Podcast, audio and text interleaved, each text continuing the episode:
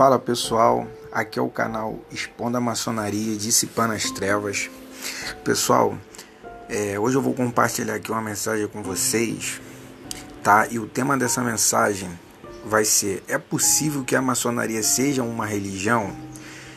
Então eu vou trazer um texto aqui para vocês de um livro muito bom, tá ok? O nome desse livro é Maçonaria do Outro Lado da Luz, do autor William Schnoblin. Esse William Schnoblin, pessoal, é, ele foi um maçom de grau 33, tá ok? Ele foi bruxo, ele foi feiticeiro, ele foi mago e ele chegou, foi Illuminati também e chegou ao vampirismo, né? Que de todas essas seitas e religiões, o vampirismo é como se fosse é, a maior blasfêmia de todas, né? Vamos dizer assim, a maior repugnação de todas, né? O vampirismo, que ele chegou no grau de beber sangue de pessoas, né? Ele bebia sangue de, de humanos, ele não se alimentava né, mais de alimentos naturais como o arroz, o feijão, né, a fruta, legumes, os alimentos normais que o ser humano se alimenta no dia a dia, não. Ele só bebia sangue, né? E ele conta esse testemunho dele no livro dele que se chama Lúcifer Destronado. Inclusive no nosso canal Mostrando a Verdade que foi excluído covardemente pela plataforma do YouTube, Lá, pessoal, é, tinha uma série que eu tinha trago falando sobre esse livro Lúcifer Destronado. Então, pessoal, hoje eu vou trazer aqui um outro livro, né? Os livros dele são bons demais. Ele é um americano, esse William Schnoble, e ele se converteu, abandonou tudo: satanismo, feitiçaria, bruxaria, maçonaria, vampirismo, e ele hoje é um servo do nosso do nosso criador, né? Do nosso Salvador, Messias e Arruxo, né? E ele fala bastante contra a maçonaria, né? Os livros dele são bons demais e hoje eu vou compartilhar aqui um desses livros com vocês. Mais uma vez, o nome do livro é Maçonaria do Outro Lado da Luz, tá ok? Pessoal, e lembrando que o intuito aqui do canal, primeiramente, não é, é arrecadar dinheiro de ninguém, tá ok? Porque nós aqui no caso estamos baseados 100% nas escrituras que o nosso Salvador Messias ele disse: "Vocês receberam de graça, então vocês vão repassar de graça", né? Já estou traduzindo para a linguagem de hoje, né? Então, esse é o nosso trabalho aqui no canal, tá? Aqui a gente não vai colocar número de conta e agência na descrição do vídeo. Aqui nós não pedimos um real de ninguém. Um trabalho 100% gratuito. É, aqui nós não temos é, nós não compactuamos com o YouTube, nós não aceitamos a prostituição do YouTube, que é esse dinheiro sujo que o YouTube paga para aqueles que fazem acordo com, com a plataforma do YouTube, né? É, porque o YouTube limita essas pessoas, né? Elas começam a receber monetização, o YouTube limita elas e aqui o nosso canal ele não quer monetização, ele não quer opção de superchat, opção de, de ser membro, tá ok? O intuito aqui é apenas é, trazer a verdade, desmascarar a luz, desmascarar no caso as trevas, trazer a luz, né? Que o nosso Salvador disse que ele era a luz do mundo e que ele veio para desfazer as obras do diabo. E os discípulos apóstolos continuaram esse trabalho de desfazer as obras do diabo. E esse também é o nosso chamado, pessoal, dar continuidade disso, porque a nossa luta, o apóstolo Paulo falou que não é contra carne nem sangue, mas sim contra as potestades, né, as forças espirituais desse mundo tenebroso. Então, esse é o intuito do canal aqui. Nós não temos ódio dos maçons, quero deixar isso bem claro. Pelo contrário, nós estamos expondo a sujeirada da maçonaria, que é uma sociedade secreta, a antiga sociedade secreta, força misteriosa que matou o nosso Salvador o Messias, matou os discípulos apóstolos tá ok? Do capítulo 3 do livro de Atos até o capítulo 12, essa sociedade secreta, força misteriosa do rei Herodes Agripe dos novos judeus desconhecidos, eles que perseguiam as igrejas naquela época. O próprio apóstolo Paulo fazia parte dessa sociedade secreta, tá ok, pessoal? Então o intuito aqui é desmascarar a maçonaria, que a maçonaria, há 10 anos atrás, quando eu fazia parte do sistema religioso, né? É, eu fui seminarista, estudei bastante tempo para ser pastor, eu viajava para vários estados, eu subia morro, subia as favelas para poder pregar evangelho para os bandidos, para os traficantes, já fui ameaçado de morte diversas vezes.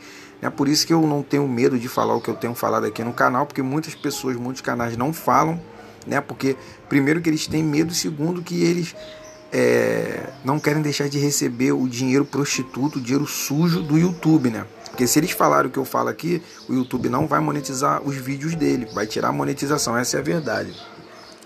Então, pessoal, eu caminhava diretamente com pastores na época, né? Eu morava dentro da denominação, porque eu trabalhava lá, eu era remunerado para trabalhar lá dentro. Então, é, eu, o que que acontece?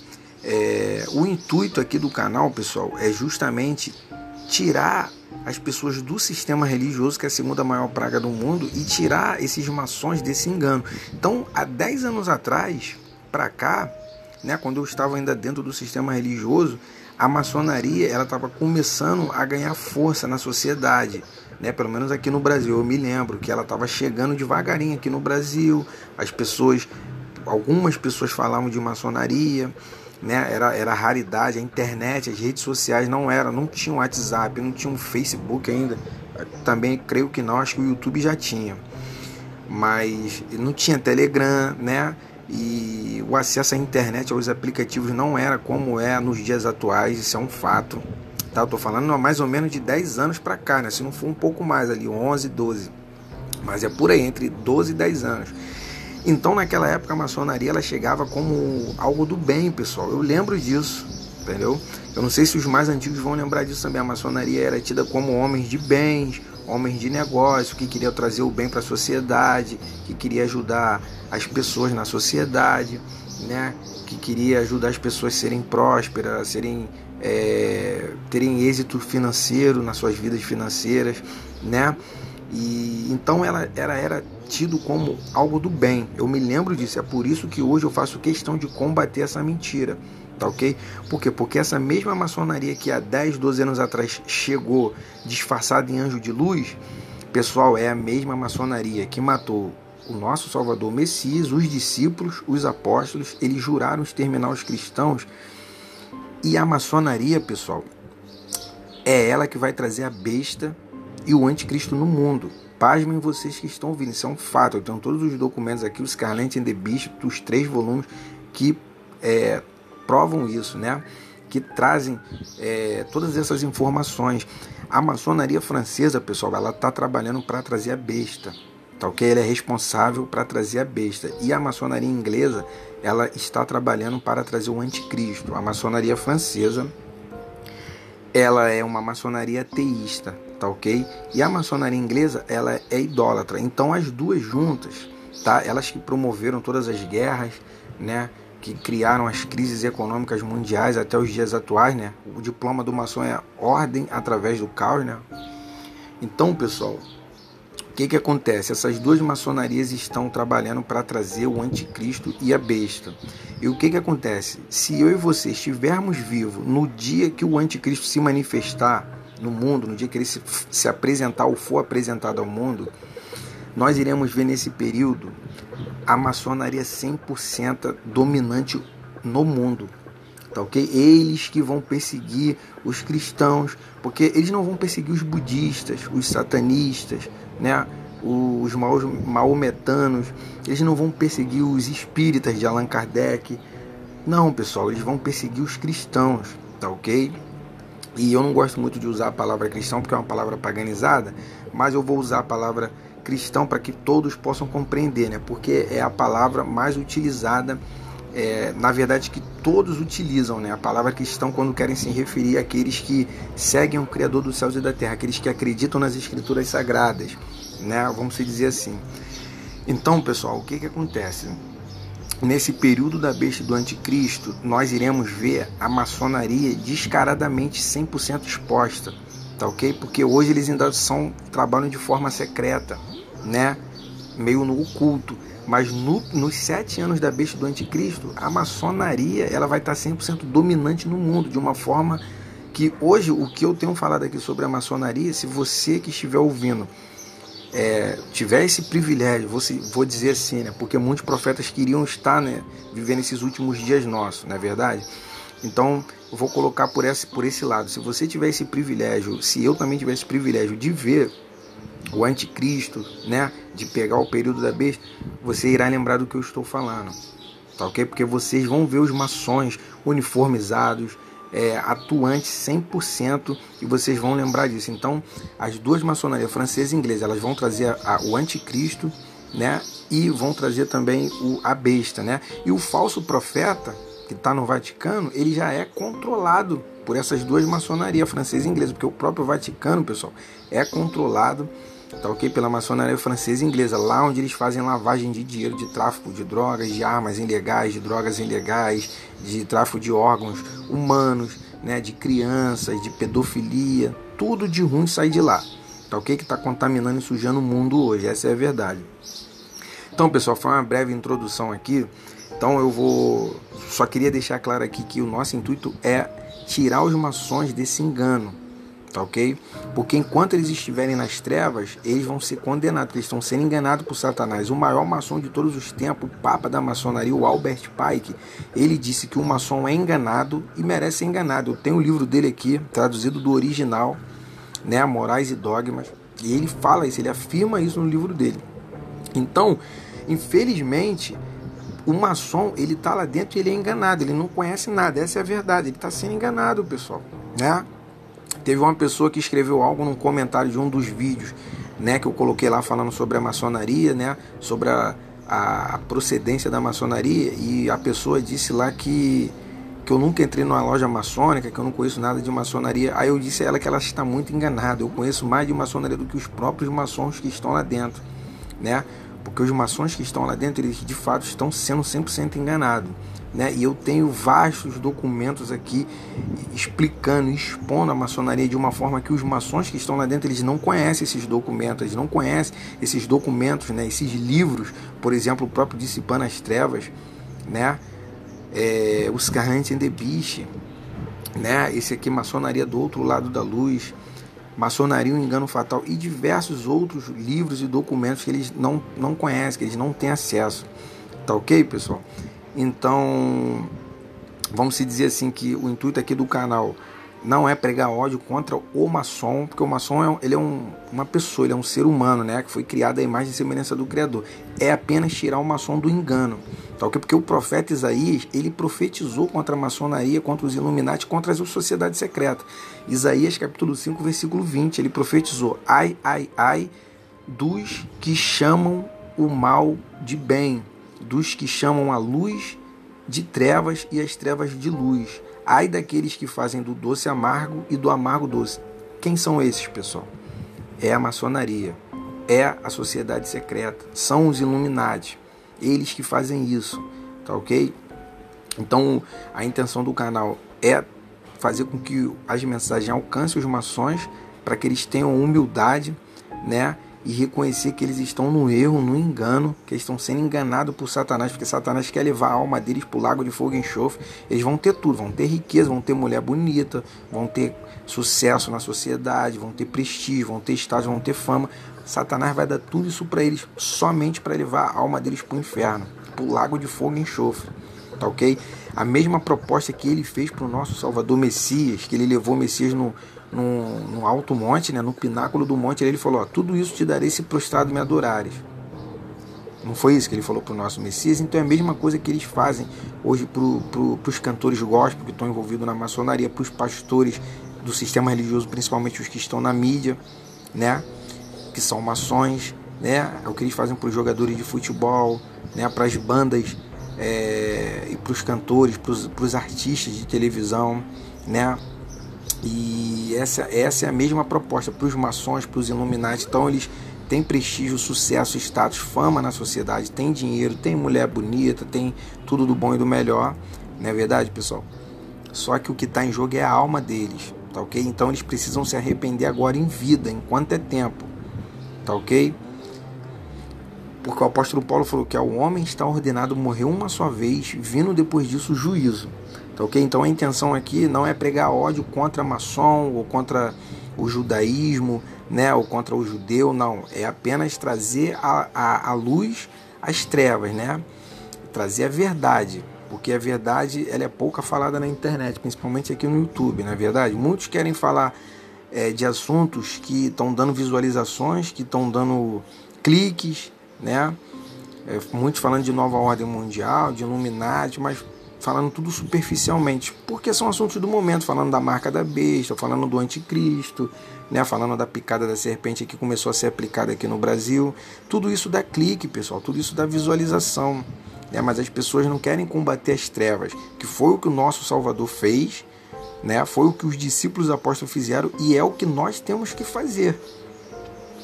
Tá ok? Então, pessoal, foi uma introdução aqui. É, vou começar aqui então o estudo. Vamos lá. A maçonaria. É possível que a maçonaria seja uma religião, pessoal? Então vou começar aqui a leitura.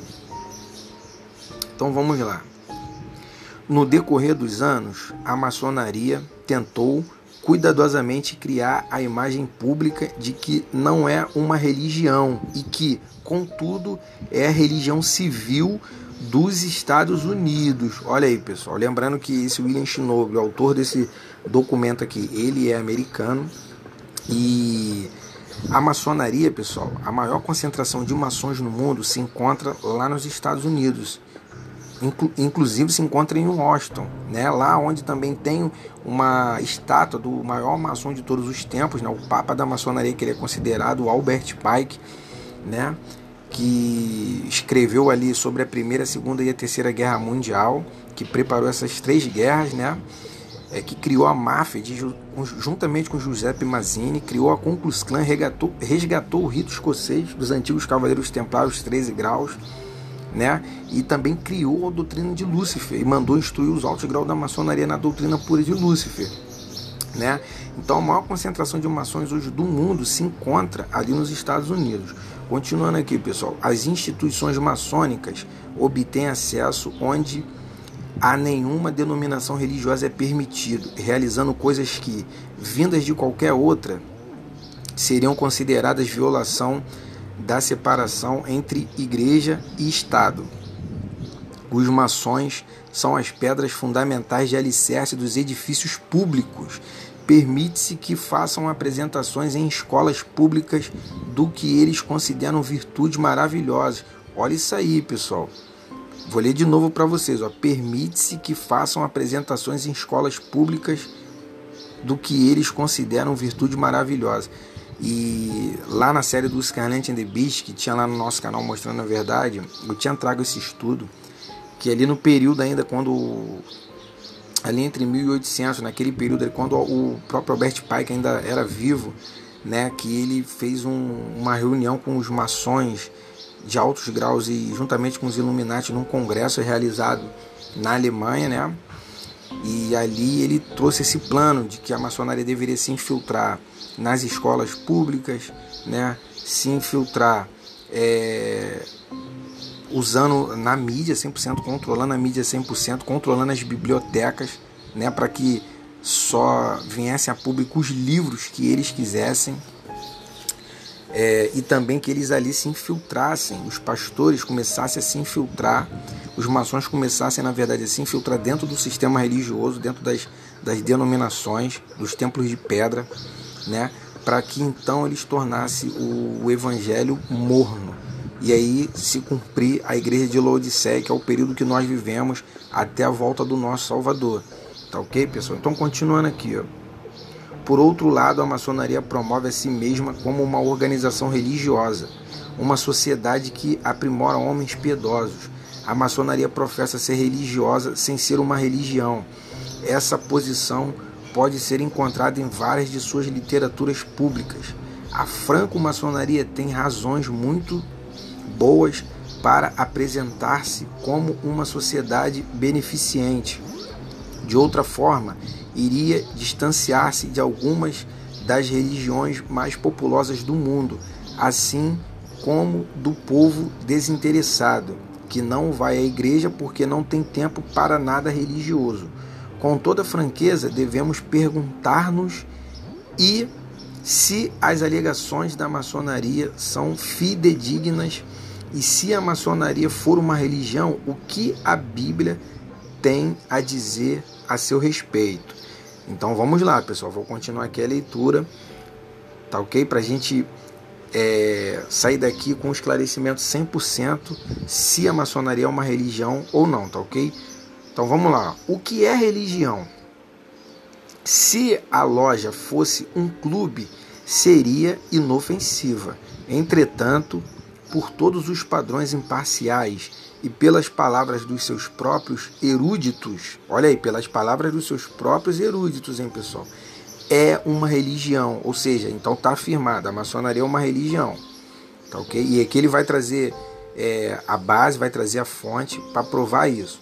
O Aurélio assim define religião. Então aqui agora eu vou ler para vocês a definição de religião segundo o dicionário Aurélio, tá ok, pessoal? Vamos lá. Ponto 1. Um, crença na existência de uma força ou forças sobrenaturais, consideradas como criadoras do universo e que, como tal, devem ser adoradas e obedecidas.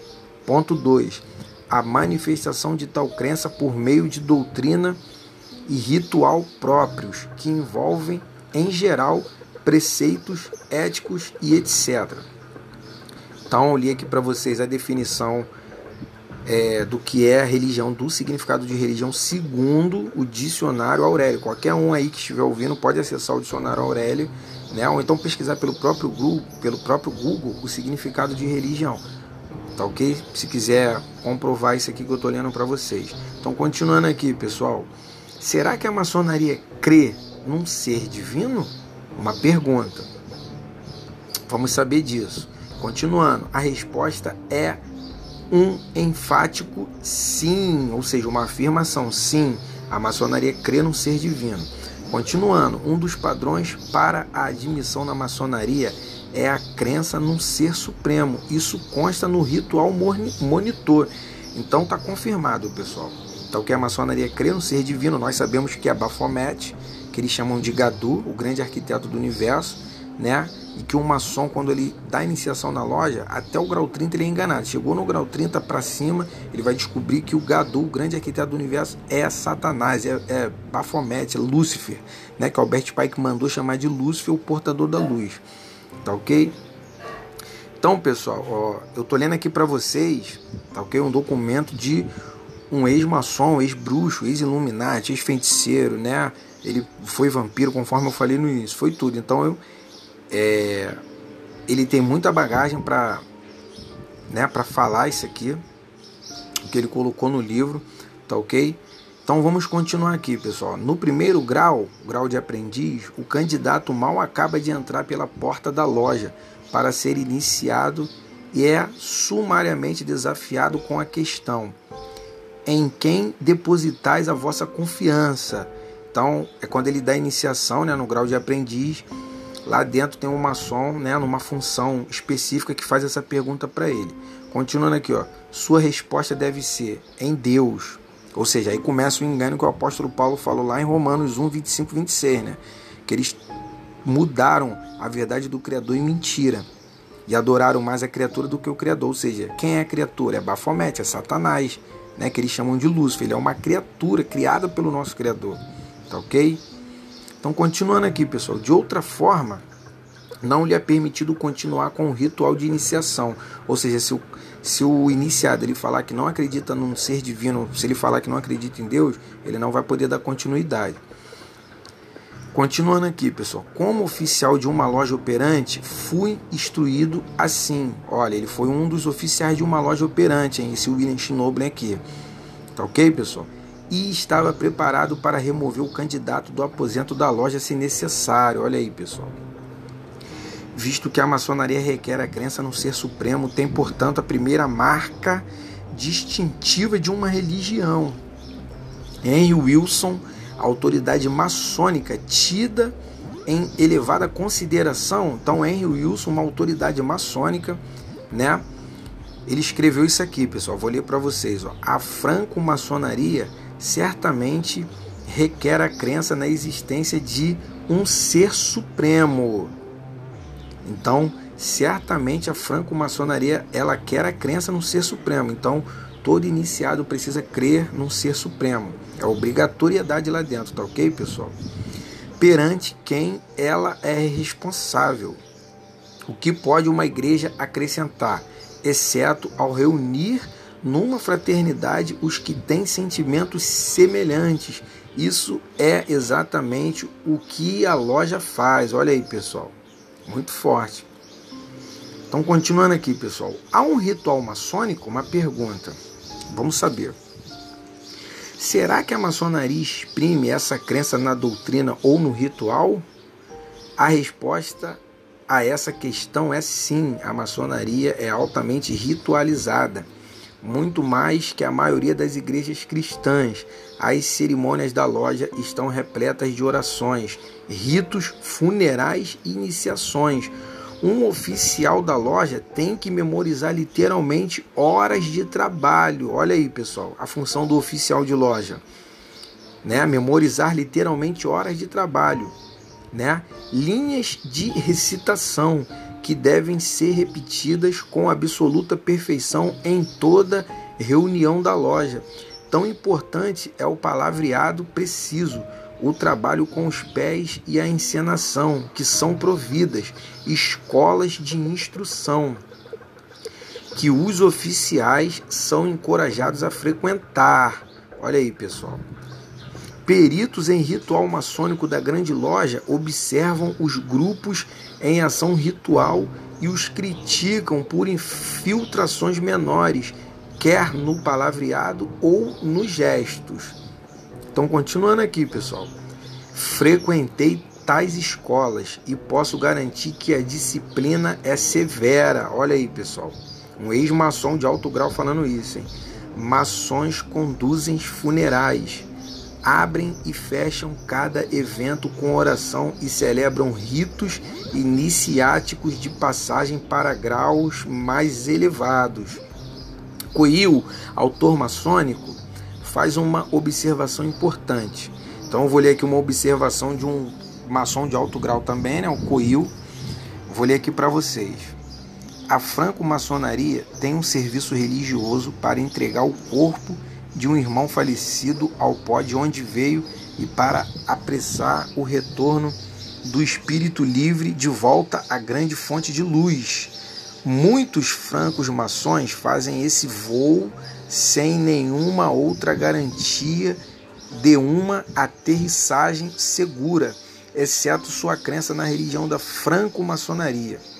Se essa for uma esperança enganosa, a fraternidade deve ser abandonar os serviços funerais e devotar sua atenção a atividades onde esteja segura de sua autoridade e em sua área. Talvez o máximo que possamos dizer é que a franco-maçonaria não tem geralmente sido considerada uma seita ou denominação, apesar de que pode tornar-se caso suas práticas religiosas, credos, doutrinas e dogmas forem tão ampliados no futuro como foram no passado.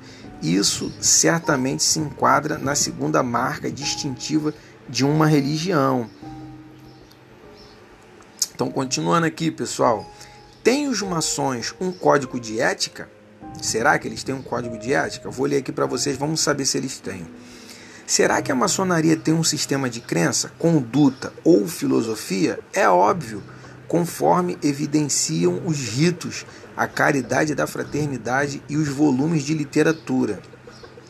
Normas solenes de comportamento são requeridas de todo maçom, especialmente do que atingiu o terceiro grau, o de mestre maçom. Os maçons juram esperar uma morte sob tortura às mãos dos seus irmãos maçons como resultado imediato de violar qualquer das suas regras. Além da crença em um Deus, o sistema de crenças maçônicos também incluiu.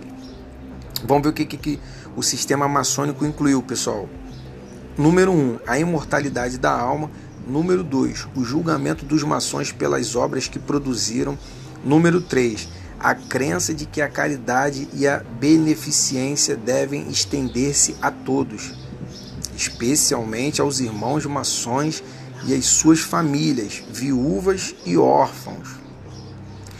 Tem os maçons um código de ética? A resposta é afirmativa. Acima de tudo mais, os maçons devem manter invioláveis os segredos dos seus irmãos maçons. Essa descrição lhes é ordenada da forma mais severa. E os juramentos de cada grau têm todos os mínimos detalhes sobre o que pode e o que não pode ser feito por um maçom de um dado grau.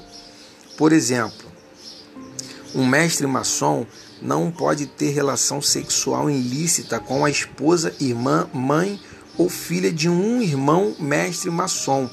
Ele não deve trapacear, agir de modo injusto ou defraudar um maçom. Nunca deve golpear com ira um maçom, exceto em legítima defesa da família ou da prosperidade. Olha aí, pessoal. Continuando aqui. Sua vida deve exemplificar as virtudes maçônicas da irmandade, moralidade e amor fraterno. Isso, evidentemente, é um código de ética altamente desenvolvido, embora um tanto seletivo. É óbvio que a franco-maçonaria tem todas as características distintivas de uma religião de acordo com o dicionário. Qual é então nossa resposta ao anúncio da maçonaria de que ela não é uma religião? Vamos saber, pessoal. Antes de negá-lo como mero item promocional de suas relações públicas, vejamos o que realmente se diz em casa, visto que a loja é uma sociedade secreta. Olha aí, pessoal. Lembrando que o Albert Mackey não é o Albert Pike. O Albert Mackey foi um maçom de alto grau, grau 33, que escreveu a Enciclopédia da Maçonaria e ele afirma que todas as lojas maçônicas são uma sinagoga de Satanás, tá ok, pessoal?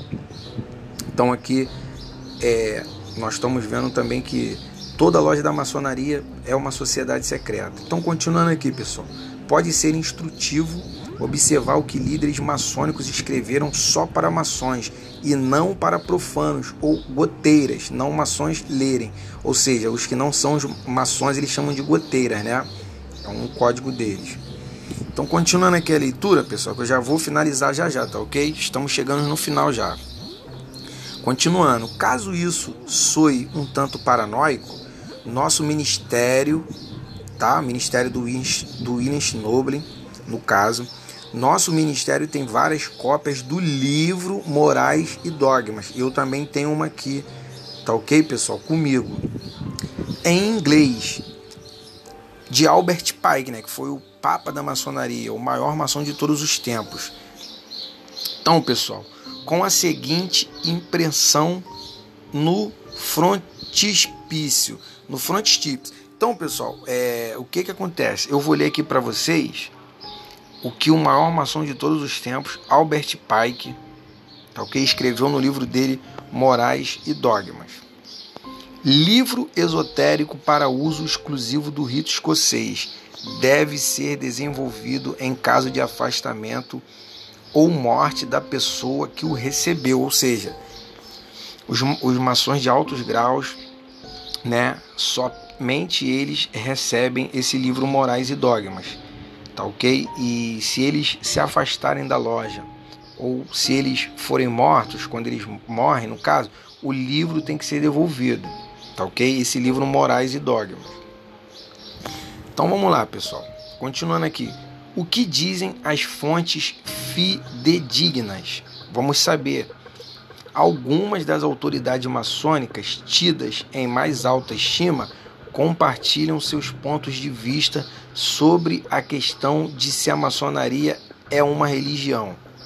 Leia as palavras de Albert Pike, grau 33, chamado o Platão da franco-maçonaria. Ele foi o antigo soberano grande comendador do Supremo Conselho dos Grandes Soberanos, inspetores gerais do grau 33. Albert Pike, no caso. Então, aqui eu vou ler para vocês é, um trecho, tá ok? Que se encontra no livro Morais e Dogmas, tá ok? Que o maior maçom de todos os tempos, Albert Pike, escreveu. Vou ler aqui para vocês. Toda loja maçônica é um templo religioso e seus ensinos são instruções religiosas.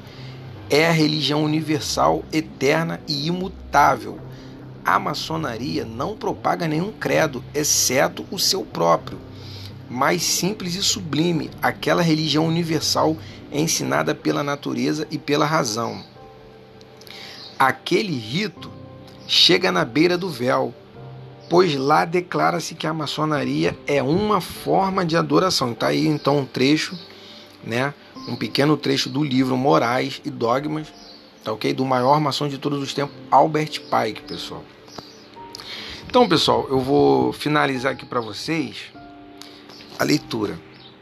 Aquele rito que chega na beira do véu, provavelmente o principal historiador e erudito da franco-maçonaria nos tempos modernos foi Albert Mackay, grau 33. Ele declarou, então aqui agora eu vou ler um trecho do que Albert Mackay, não é o Albert Pike. Albert Mackay foi um maçom de alto grau que escreveu a Enciclopédia da Maçonaria. Albert Pike foi o homem que preparou a primeira, segunda, terceira guerra mundial, que, é, que recebeu essa visão de Satanás e disse que para dominar o mundo tinha que fazer as três guerras mundiais e matar é, os cristãos, né, os seguidores do nosso Salvador Messias, né, e instruiu os altos graus da maçonaria na doutrina pura de Lúcifer. Ele também criou, junto com Giuseppe Mazzini, a máfia, né, criaram a Klux Klan também, e então, pessoal, eu vou ler aqui sobre o Albert Mackay, tá ok? Que foi um grande maçom também, um maçom de alto grau e que escreveu a Enciclopédia da Maçonaria. Só para vocês é, não confundirem, porque os dois são Albert, né? O Albert Mackay e o Albert Pike. Então eu fiz essa explicação aqui para que não haja, não haja confusão, tá ok? Então vou ler aqui para vocês o que Albert Mackay escreveu: A religião da franco-maçonaria não é cristianismo. Então, olha isso aqui, pessoal. A religião da franco-maçonaria não é cristianismo. Tá ok? Pelo contrário, eles juraram perseguir e matar os cristãos. Tá ok? Por isso que eu tenho é, falado aqui nesse canal. É, expondo a maçonaria por quê? Porque esse é o propósito deles. Eles estão trabalhando a maçonaria francesa e inglesa. Uma vai trazer a besta, o outro vai trazer o anticristo, né? e eles vão dominar aquele período de sete anos da besta do anticristo, vai ser a maçonaria 100% é, sendo usada e controlada. Porque a maçonaria, pessoal, é, ela é a menina dos olhos de Satanás, tá ok? Segundo esse mesmo Albert Mackay aqui. E o sonho da maçonaria, segundo esse Albert Mackay, é construir o templo em Jerusalém. E nós sabemos quem é que vai se assentar naquele templo lá em Jerusalém né? O enviado de Satanás, o anticristo, ele que vai se assentar lá. E o próprio Albert Marquet, ele fala que se é, destruírem esse sonho da maçonaria de construir o templo lá em Jerusalém, a maçonaria acaba. Ou seja, mais uma confirmação que quem vai trazer a besta e o anticristo é a maçonaria francesa e inglesa e que eles, nesse período de sete anos, três anos e meio de falsa paz e depois três anos e meio de tribulação, quando chegar aos três anos e meio de tribulação, conforme se encontra em Apocalipse 15, Apocalipse 20, que João, o apóstolo João, viu os mortos serem decapitados por amor à palavra do nosso Salvador, quem vai estar tá fazendo essa decapitação, pessoal, né, decapitando e matando as pessoas, vão ser os maçons, vai ser a maçonaria, que vai ser, é, vamos dizer assim, a religião mundial usada por Satanás, pelo anticristo e pelo, pelo falso profeta e pela besta para dominar e para estar atuante naquele período dos sete anos. Vão ser eles, tá ok? Então por isso que o canal aqui é expondo a maçonaria, dissipando as trevas. Mais uma vez, não é pregando ódio contra a pessoa, né? Contra o maçom em si, mas sim contra essa religião de Satanás, contra essa seita, contra essa sinagoga de Satanás, que é essa sociedade secreta da maçonaria, que está enganando os maçons para poder levar a alma deles para o lago de fogo e enxofre. Então o intuito é trazer a verdade para eles, para que eles possam abandonar a maçonaria, né? abandonar o sistema religioso e vir para o nosso Salvador Messias, a Rúshua, que morreu né, pela humanidade, que ressuscitou dentre os mortos, venceu a morte e o inferno né, que tem poder para perdoar os nossos pecados, nos purificar de toda injustiça, não é verdade? E ele disse: Se o Filho vos libertar, verdadeiramente sereis livres. Eu sou o caminho, a verdade e a vida. Eu vim para desfazer as obras do diabo. O príncipe deste mundo já está julgado, já está condenado. Apocalipse 20, 10, pessoal, afirma que Satanás vai ser lançado no lago de fogo e enxofre junto com a besta, com o falso profeta, e eles vão ser atormentados dia e noite para todo sempre pelos séculos dos séculos. Tá ok? Então, continuando aqui, pessoal, é, vamos lá. Essas autoridades maçônicas, cada uma delas tida em elevadíssima consideração por metade das grandes lojas na América, ou seja, Albert Mackay, Albert Pike, são autoridades principais da maçonaria, tá ok? Por isso que eu falo que o, o Albert Pike ele é um maçom, ele é um, um papa, né? Ele é um, como se fosse um papa ali da maçonaria, o maior maçom de todos os tempos. E esse Albert Mackay também foi um, é um grande maçom de grande influência, tá ok? Dentro, do, dentro da maçonaria, vamos dizer assim, para os maçons, né? Então, continuando aqui, concordam que a maçonaria é uma religião. Então, os dois, tanto Albert Mackay quanto Albert Pike, os dois, principalmente o Albert Pike, né, que ele afirma no livro dele Morais e Dogmas que a maçonaria é sim uma religião. Então, continuando, os dois afirmam ser a maçonaria uma religião e não é cristianismo. Claro que não é, né, pessoal? No, na série que eu tenho feito, falando sobre a maçonaria, sobre a antiga sociedade secreta Força Misteriosa, né? Eles foram fundamentados no judaísmo, pessoal. Essa força misteriosa que em 1717 ganhou o nome de maçonaria, de franco-maçonaria, tá ok?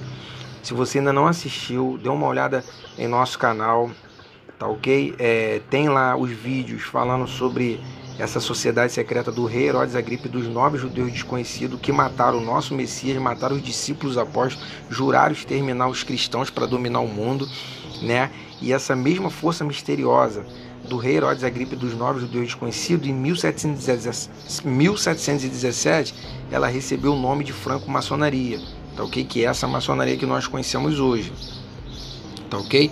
Então, continuando aqui, pessoal, o dicionário e as palavras das suas próprias autoridades e eruditos assim o declaram, em adição à observação de Mackay de que a maçonaria não é cristianismo, uma afirmação, né, no caso. Podemos fazer mais do que apenas aceitar a sua palavra. Nos próximos capítulos veremos se a religião da franco-maçonaria é de algum modo compatível ou oposta ao verdadeiro cristianismo baseado na Bíblia. Então, pessoal, aqui eu encerro tá, esse tema que eu quis compartilhar com vocês hoje, tá? E o nome do, do tema, o título é, desse episódio aqui compartilhado com vocês hoje foi que eu coloquei aqui em questão se a maçonaria ela é uma religião ou não. Então eu trouxe aqui é, esse estudo mostrando para vocês né, inclusive com declarações de maçons, é, dos maiores maçons de todas as épocas, né, Albert Pike e Albert Mackay, de que sim, a maçonaria ela é uma religião e ela não é cristianismo, porque ela não declara isso, mas no documento que eu tenho trago para vocês sobre a força misteriosa do rei Herodes Agripa os nove judeus desconhecidos, eles fundaram essa maçonaria, né, que tinha o um nome de força misteriosa naquele período para matar o Messias, os discípulos apóstolos. Aonde se encontra isso? Como que você me prova isso? Se você pegar a sua escritura, se você pegar o livro de Atos, a partir do capítulo 3 de Atos até o 12, você vai ver que quem matava os discípulos, os apóstolos, quem perseguia a igreja naquela época, era essa força misteriosa do rei Herodes Agripa e os nobres judeus desconhecidos. Está na escritura. Tá ok? Então eu trouxe para vocês esse documento do Dissipando as Trevas para poder abrir mais o entendimento de vocês, conectando junto com a escritura, né? A partir do capítulo 3 de Atos até o capítulo 12. Ali foi predominantemente a força misteriosa do rei Herodes Agripa, os nobres judeus desconhecidos, matando os discípulos, os apóstolos. O próprio apóstolo Paulo fazia parte dessa sociedade secreta. Né? Ele perseguia os cristãos, ele matava os cristãos, né? ele recebia a carta dos líderes religiosos na época para continuar perseguindo os cristãos. Inclusive, quando ele teve o um encontro com o nosso Salvador Messias e a Rússia, ele estava indo a caminho de Damasco né, para poder continuar perseguindo os cristãos. Foi quando o nosso Messias apareceu para ele. E ele abandonou essa sociedade secreta e virou Shaul, né, virou Saulo, né, que escreveu diversas cartas do Novo Testamento e que foi um, um grande servo do nosso Criador, né, morreu por amor à palavra, né, por amor ao nosso Salvador. E então, pessoal, o que, que acontece? É que eu provei para vocês, né, através desse estudo de hoje, que os maiores, os maiores maçons de todas as épocas, até os dias atuais, eles afirmam que a maçonaria é religião. O Albert Pike afirma isso, o Albert Mackey afirma isso. O Albert Mackey afirma que as lojas maçônicas são a sinagoga de Satanás.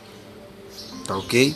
E também ele afirma que a maçonaria não é cristianismo, porque eles não falam isso, tá ok? Mas lá dentro, pessoal, os maçons de altos graus, o plano dele é destruir o cristianismo, né? Destruir os evangélicos, destruir eu e você que somos os escolhidos eleitos, né? Que acreditamos no Deus de Abraão, de Isaac e de Jacó, né? Que acreditamos no nosso Salvador, no Messias e Arruxa, né? Então o plano deles é nos perseguir, é nos escravizar, tá ok? Por isso que nós estamos vivendo esses momentos difíceis atuais, né? Eles tiraram emprego, tiraram oportunidade de você ser empreendedor, tiraram saúde, né? Eles tiraram é, educação nossa, não é verdade, pessoal? Eles estão nos escravizando, não é verdade? Eles estão é, contaminando os alimentos, contaminando a água, né? contaminando o ar, poluindo o ar. Né? Agora vai vir essa picada da serpente que já está começando a ser aplicada no Brasil, já começou, né? Começou ontem, né? hoje no caso é terça. Então, é, e o cerco vai se fechar, eles já estão dominando as redes sociais. Prestem atenção, isso é a maçonaria francesa e inglesa, hein? Né? A censura já existe aqui no YouTube, nosso canal principal lá mostrando a verdade foi excluído covardemente por eles. Por isso que eu não estou organizando esse canal aqui, criando playlist, né? trazendo vídeos todos os dias. Até mesmo porque tem que ter tempo também, né? Quando eu tenho um tempo igual eu tô tendo agora, eu tô trazendo aqui a mensagem compartilhando com vocês. Mas eu sei, pessoal, eu sei que se eu começar a encher esse canal aqui atual com vídeos, criar playlist, organizar tudo direitinho, eles vão excluir covardemente, igual fizeram com o canal principal mostrando a verdade. Por isso que eu tô indo devagar aqui nesse canal, tá ok? E eu peço que você que estiver ouvindo, compartilhe essa mensagem com o máximo de pessoas possíveis, porque temos pouco tempo, né? É o que eu estou falando, essa maçonaria francesa inglesa, ela está fechando o cerco. Ela, o que, que ela está fazendo? Está dominando já as redes sociais que são delas, né? Eles que controlam as redes sociais, tá ok? E a censura nas redes sociais está aumentando Twitter, Instagram, Facebook, é, o próprio YouTube, na verdade o WhatsApp, né? E eu falava isso desde o ano passado, que lá no ano passado, na metade do ano passado, eu já falava isso, que o Telegram seria a nossa última saída. Tá ok? Porque em breve também eles vão comprar o Telegram, vão controlar o Telegram, e aí vai ser aquele período que nós é, praticamente ficaremos incomunicáveis pelas redes sociais. Vai começar a perseguição física, porque hoje nós estamos sofrendo uma perseguição psicológica, mental. Né? Eles estão nos perseguindo como? Tirando toda a nossa liberdade tirando emprego, oportunidade de você ser empreendedor, de ser um microempresário, né? Tirando nosso direito de ir em vivo, você pode só entrar num, num estabelecimento hoje, no mercado, numa padaria, numa farmácia, num shopping, se você colocar a focinheira, não é verdade? Então, pessoal, prestem atenção, isso é a maçonaria francesa e inglesa. Eles já estão fechando o cerco, porque quando se manifestar o homem do pecado, o filho da perdição, o anticristo, aquele que vem segundo a eficácia de Satanás, ele vai vir pelo sistema da maçonaria francesa e inglesa. Lembre-se, maçonaria francesa vai trazer a besta, a maçonaria inglesa está trabalhando para trazer o anticristo. Tá ok? Isso é sério. Os sete anos do anticristo, da besta do falso profeta, vai ser a maçonaria 100% dominando o mundo.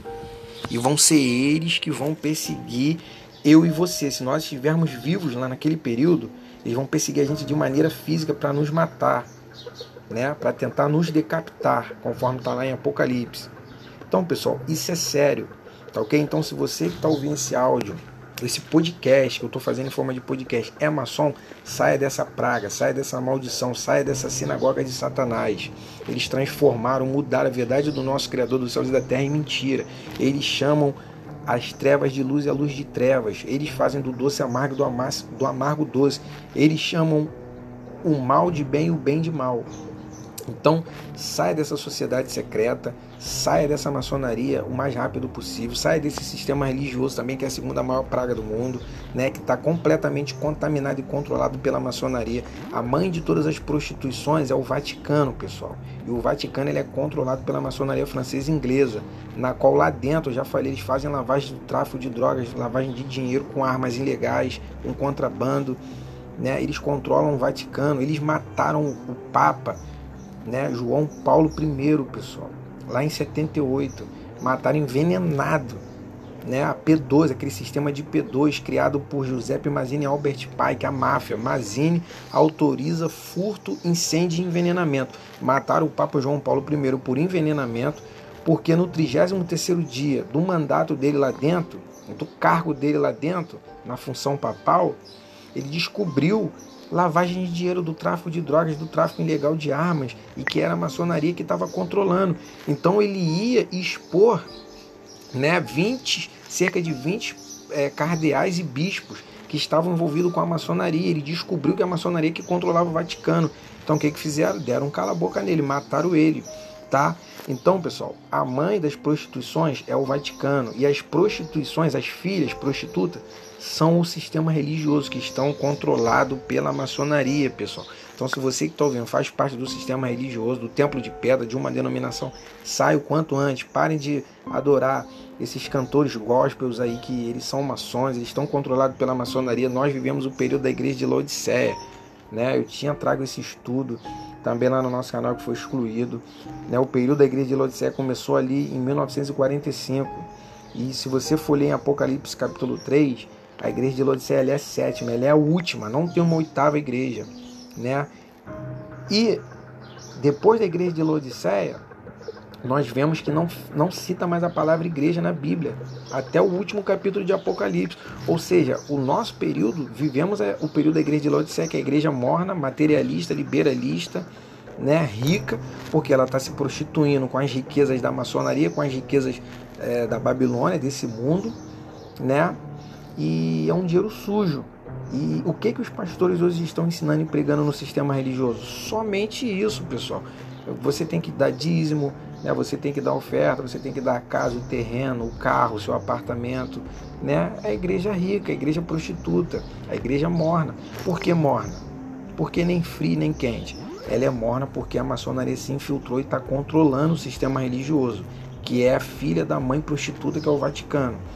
Tá ok, pessoal? Então compartilhe essa mensagem com o máximo de pessoas possíveis. Uma mensagem 100% gratuita que eu não estou pedindo dinheiro, eu não estou colocando número de agência e conta aqui, estou apenas obedecendo ao Criador que colocou isso no meu coração e no meu espírito de anunciar isso para vocês, né? De combater as trevas, de expor a maçonaria, né? Essa sociedade secreta que vai dominar o mundo e que vai matar eu e você no futuro, né? E claro, nossa vida está na, está na mão do Criador, mas quando eu digo que vai matar, pessoal, é porque em Apocalipse confirma isso. E aquelas pessoas que são mortas ali em Apocalipse, na grande tribulação, que, vive, que vão viver naquele período da grande tribulação, vai ser a maçonaria que vai matar, pessoal. Eu já estou antecipando isso para vocês. Entendeu? Eu estou antecipando essa informação para vocês. Por isso que eu estou falando, os sete anos da besta, do anticristo do falso profeta, vai ser a maçonaria francesa e inglesa dominando o mundo. Tá ok, pessoal? Isso é sério. Então compartilhe essa mensagem para que alcance o máximo de pessoas possíveis, para que maçons sejam libertos né, venham para o nosso Salvador Messias e a Rússia, para que o, aqueles que ainda fazem parte do sistema religioso saiam desse sistema sujo, que eu conheço muito bem, fui seminarista, era líder de jovem, né, morava dentro do templo de pedra, dentro daquele sistema religioso, trabalhava, acordava é, já falando com pastores, né, passava o dia inteiro com os pastores, né, viajava para outros estados, e pregava a palavra subindo nos morros, nas favelas, para traficante, para bandido. Então, pessoal, eu não tenho medo de falar, tá ok? Eu não faço parte da igreja de Laodiceia, que é morna, tá ok? Então, peço que você também não faça parte. Então, ajude compartilhando pelo menos o vídeo, para que alcance o máximo de pessoas possíveis enquanto é tempo, antes que o YouTube exclua definitivamente esse canal aqui de uma forma covarde, igual ele fez com o nosso antigo canal Mostrando a Verdade, tá ok? Então eu vou ficando por aqui. Um grande abraço a todos. Que a paz do nosso Salvador, que ressuscitou dentre os mortos, que vive e que reina para todo sempre, que vai voltar nas nuvens, todo olho o verá, até, o, até aqueles que o transpassaram. E todas as tribos, nações da terra se lamentarão diante dele. Tá ok?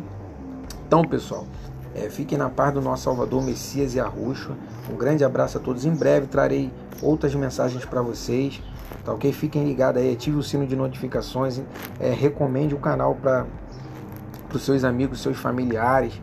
Tá ok? Se você tiver algum amigo dentro do sistema religioso, na maçonaria, algum conhecido, algum parente, algum familiar, compartilhe o vídeo para que alcance todos o máximo possível. Tá ok? Esse é o canal Expondo a Maçonaria, Dissipando as Trevas.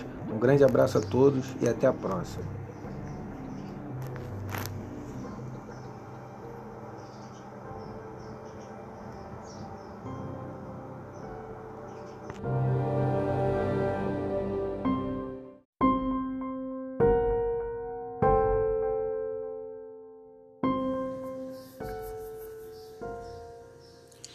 Fala pessoal, aqui é o canal Fora da Matrix, Dissipando as Trevas. Pessoal, hoje eu vou trazer aqui a parte 3, tá ok? Da fundação da Sociedade Secreta, né? Chamada de Força Misteriosa, do Rei Herodes Agripa e dos Novos Judeus Desconhecidos, que era a maçonaria antiga, né? E que a partir de mil 717 ela foi refundada com o nome de franco-maçonaria, que é a maçonaria que nós conhecemos hoje, atualmente. Tá ok, pessoal? Então, lembrando que aqui no nosso canal tem a parte 1 e a parte 2, né? E aqui hoje eu vou trazer a parte 3, tá ok? A parte final é, dessa reunião que o rei Herodes Agripa fez juntamente com os nobres judeus desconhecidos na fundação dessa força misteriosa. Lembrando que essa força misteriosa, pessoal, ela foi criada apenas com um objetivo, tá ok? Naquele período ali, ela foi criada com o objetivo de matar o nosso Salvador, os discípulos e os apóstolos. E eles juraram exterminar os cristãos.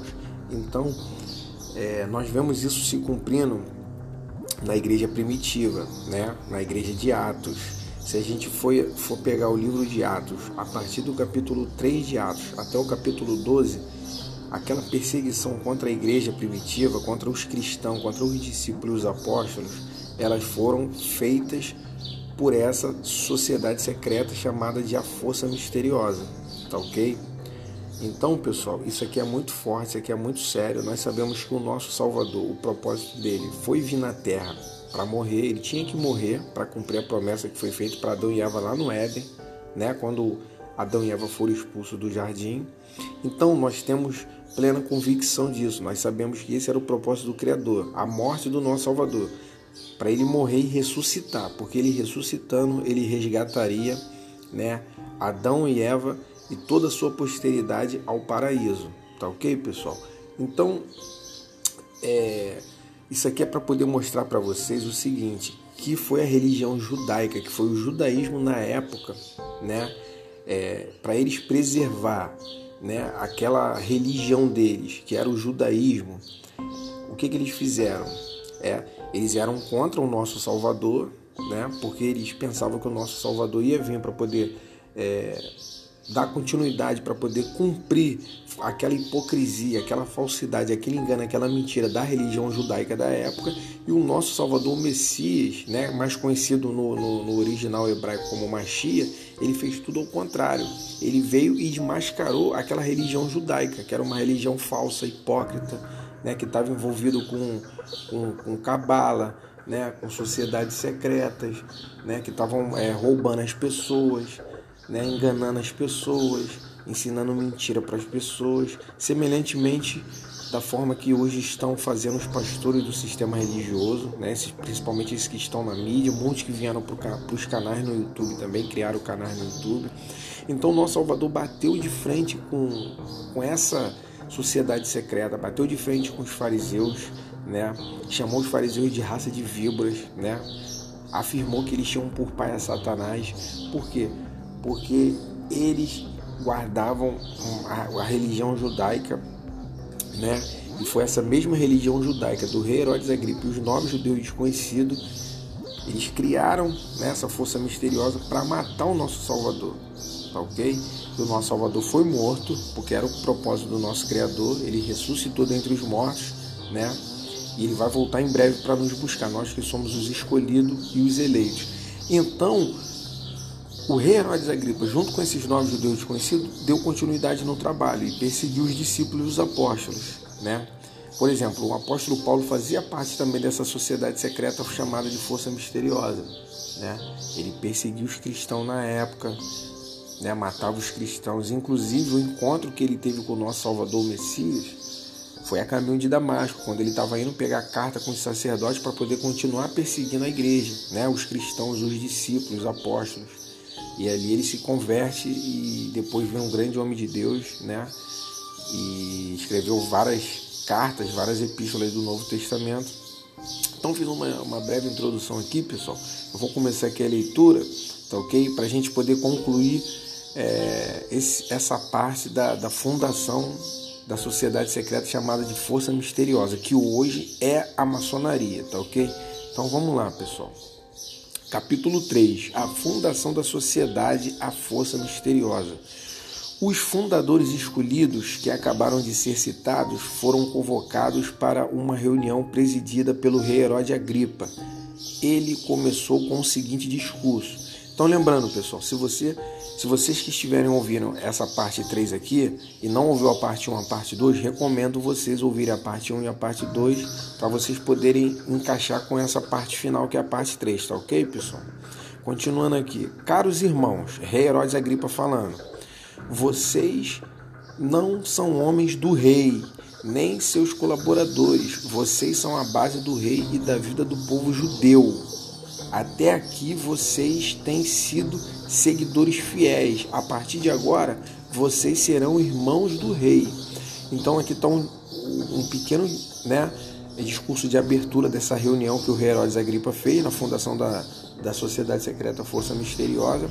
E aqui ele está discursando, pessoal, para os nove judeus desconhecidos, tá ok? Que fundaram juntamente com ele essa sociedade secreta. Continuando aqui eu lhes dou o título de irmãos, para que possam avaliar meus sentimentos e a ternura que tenho por vocês. Foi por causa do propósito que nos trouxe a esta importância reunião que lhes dei este título bastante afetuoso, para demonstrar-lhes que, embora eu seja o seu rei, sou irmão de vocês na nação e na religião judaica pelas quais meu coração transborda de amor e devoção. É tudo isso que me obriga de agora em diante a ajudá-los e a ser fiel a vocês. Acima de tudo, precisamos ser irmãos para começar adequadamente o empreendimento que me fez chamá-los e que será uma grande, um grande benefício para a nossa nação. Sem dúvida, Cada um de vocês sabe das obrigações de um irmão. A partir deste momento, quero que saibam que tenho me unido a vocês com as obrigações de um irmão. Tais obrigações são maiores do que as de um rei para com os súditos, pois a traição de um rei é provável que aconteça, mas a tradição de um irmão é impossível. Então, compreendamos e não esqueçamos que esta importante reunião feita por este novo grupo é baseada na fraternidade. Olha aí a palavra fraternidade aí, pessoal. Então, esse documento aqui ele é super original, tá ok? Lembrando que ele é um manuscrito original é, de um descendente direto desse novo judeu desconhecido que foi o Moab Levi, que estava nessa reunião junto com Herodes Agripa, e o autor desse documento, tá ok? Que foi Samuel Lawrence, ele foi descendente direto desse Moab Levi. Tá ok, pessoal? Então, a maçonaria hoje, ela prega justamente isso aqui, né? Igualdade, liberdade e fraternidade. Então, olha aí, o intuito dessa força misteriosa é, foi criado também justamente com exclusividade nessa palavra, né? Palavra fraternidade. Então ali já era um engano, pessoal. Então nós vemos que o rei Herodes Agripa, ele estava 100% interessado em guardar a religião judaica. E o nosso Salvador, ele estava desmascarando aquela religião judaica, né? Que era uma religião que já tinha sido tomado conta por, é, já tinha sido tomado conta por Satanás. Satanás que estava controlando o judaísmo naquela época. Por isso que a prova disso é que o nosso Salvador, quando ele estava de frente com os judeus ali no discurso, ele afirmou que os judeus não tinham por pai Abraão. E eles falavam que seguiam Abraão, eles ensinavam isso para o povo, nos templos, que eles, que eles eram seguidores de Abraão, que eles eram filhos de Abraão, e o povo era enganado com aquilo. Né? E o que, que o nosso Salvador Messias disse? Vocês têm por pai Satanás, o diabo, que é homicida desde o princípio, que é mentiroso, porque quando ele fala da mentira, ele fala do que lhe é próprio. Vocês são descendentes da serpente, vocês são raça de víboras, né? Não é verdade, pessoal? Então, continuando aqui, pessoal. A palavra fraternidade será a pedra angular do nosso edifício até o fim dos tempos. E realmente isso aqui vai se cumprir porque é a permissão do nosso Criador. Tá ok? Eu tenho falado que essa mesma sociedade secreta, que nesse período aqui do Herodes Agripa, foi fundada com o nome de Força Misteriosa e que em 1717 um dos descendentes direto de Moab Levi, que foi José Levi, né, que foi morto por Desaguirres, né, que é o, o, suposto fundador da maçonaria atual que nós conhecemos, né, que ele matou esse descendente direto, José Levi, que tinha esse manuscrito, né, só que ele tinha uma cópia em hebraico guardada e ele, esse Desaguirres matou José Levi, que foi descendente direto de Moab Levi, que era um dos nove judeus desconhecidos que estavam na reunião com Herodes Agripa, né, e esse Desaguirres então ele roubou é aquele manuscrito em inglês que estava traduzido do traduzido para o inglês. E ali ele é o suposto fundador da, da maçonaria moderna atual que nós conhecemos hoje, né, a partir de 1717, né? E essa mesma maçonaria que também prega a palavra fraternidade, que tem 33 graus, que é o, o grau supremo, né, o último grau, o grau 33, né? E por que quando Herodes Agripa ele fundou, né, a força, misteriosa, a força misteriosa na época ele fundou com 33 graus. E sabe por quê, pessoal? Porque ele disse na reunião que o 33 grau era justamente para poder lembrar que foi a idade que o, o impostor, que é o Messias, que eles chamavam de impostor, foi morto. O nosso Salvador foi morto com 33 anos, isso é um fato. Né? Eles confirmam isso aqui nessa, nessa fundação dessa reunião, dessa sociedade secreta. Tá ok, pessoal? Então vou continuar aqui a leitura. Vamos lá. Meus irmãos, Herodes Agripa falando, hein, pessoal? A classe nobre, assim como as pessoas comuns, tem percebido a revolta espiritual e até política que o aparecimento do impostor, o Messias, causou entre as pessoas, especialmente entre os, israelitas. Ou seja, olha o reboliço que o nosso Salvador causou naquela época, né?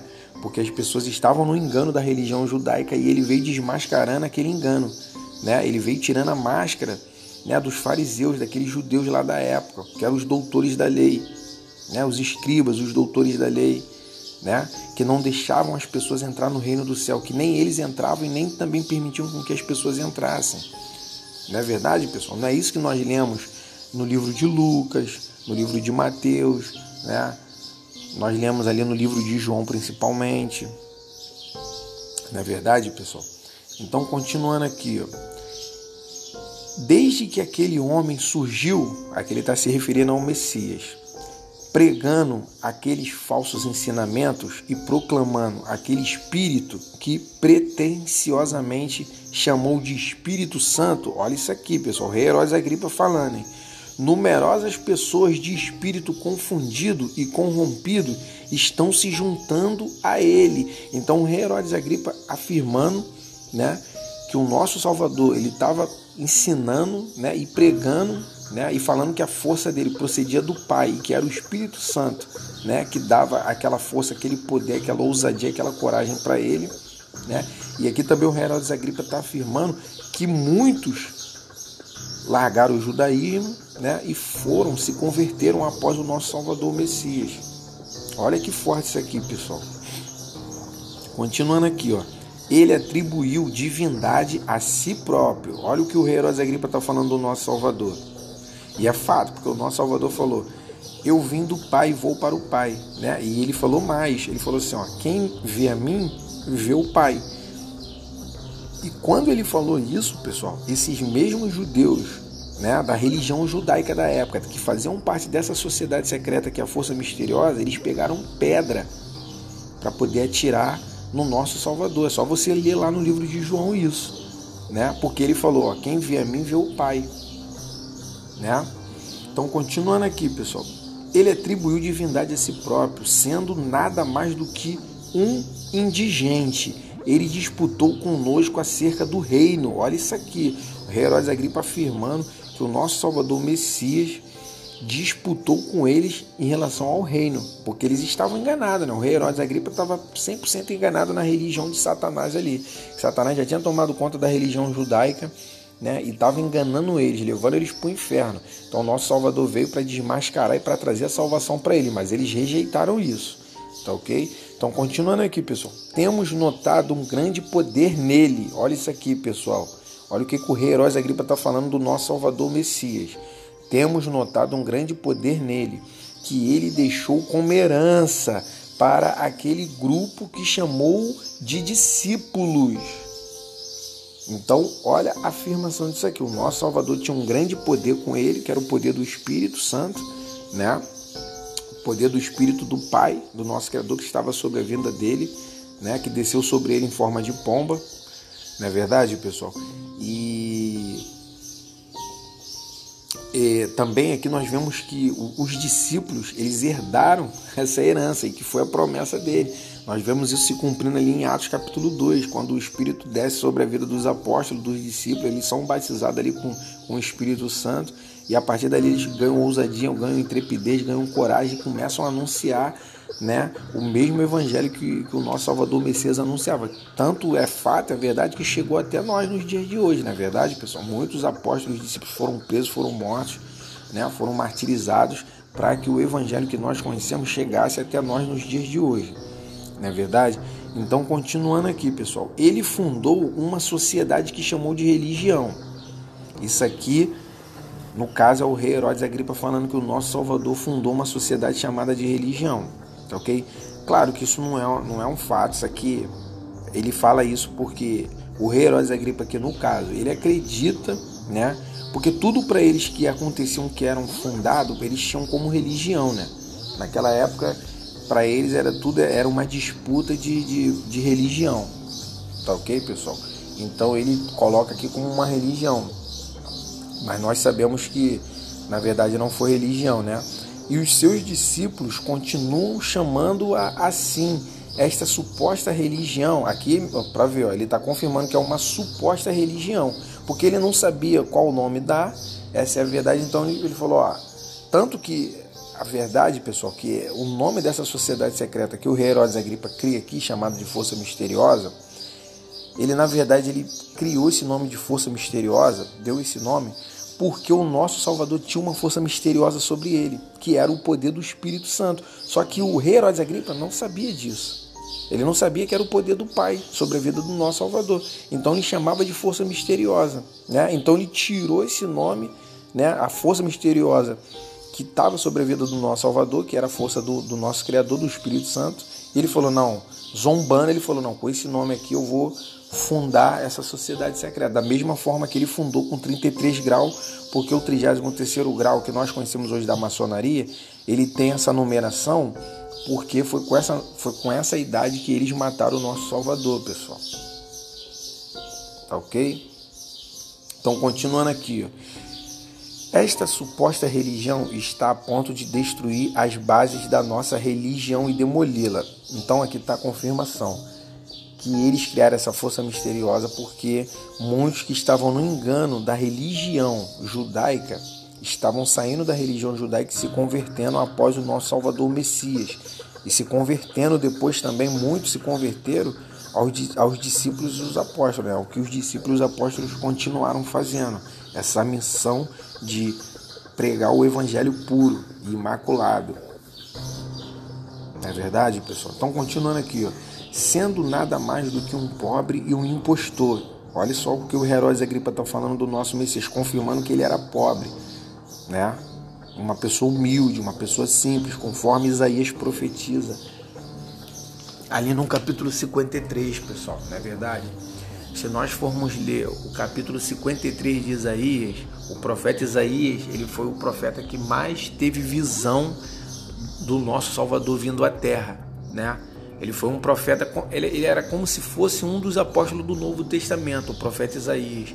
Ele viu é, muitas coisas, é, muitas aparições, né? ele viu ali muitas visões, teve muitas revelações do que o nosso Salvador faria quando ele viesse ao mundo, não é verdade?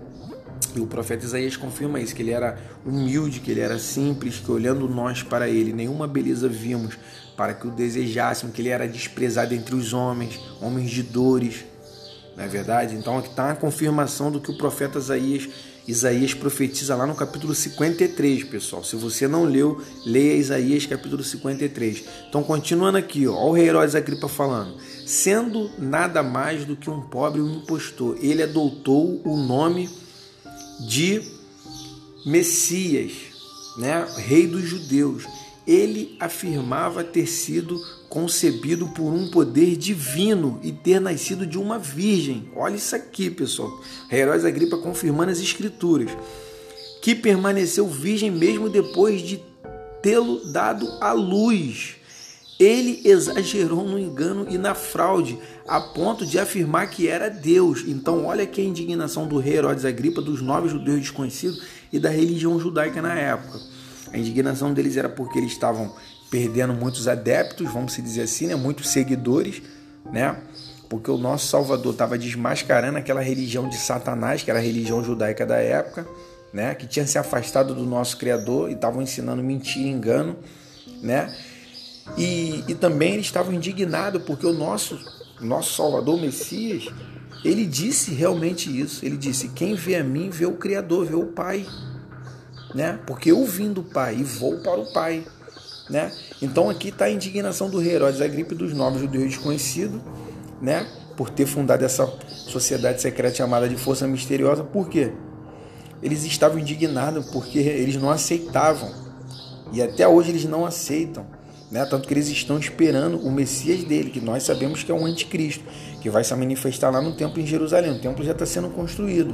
Né?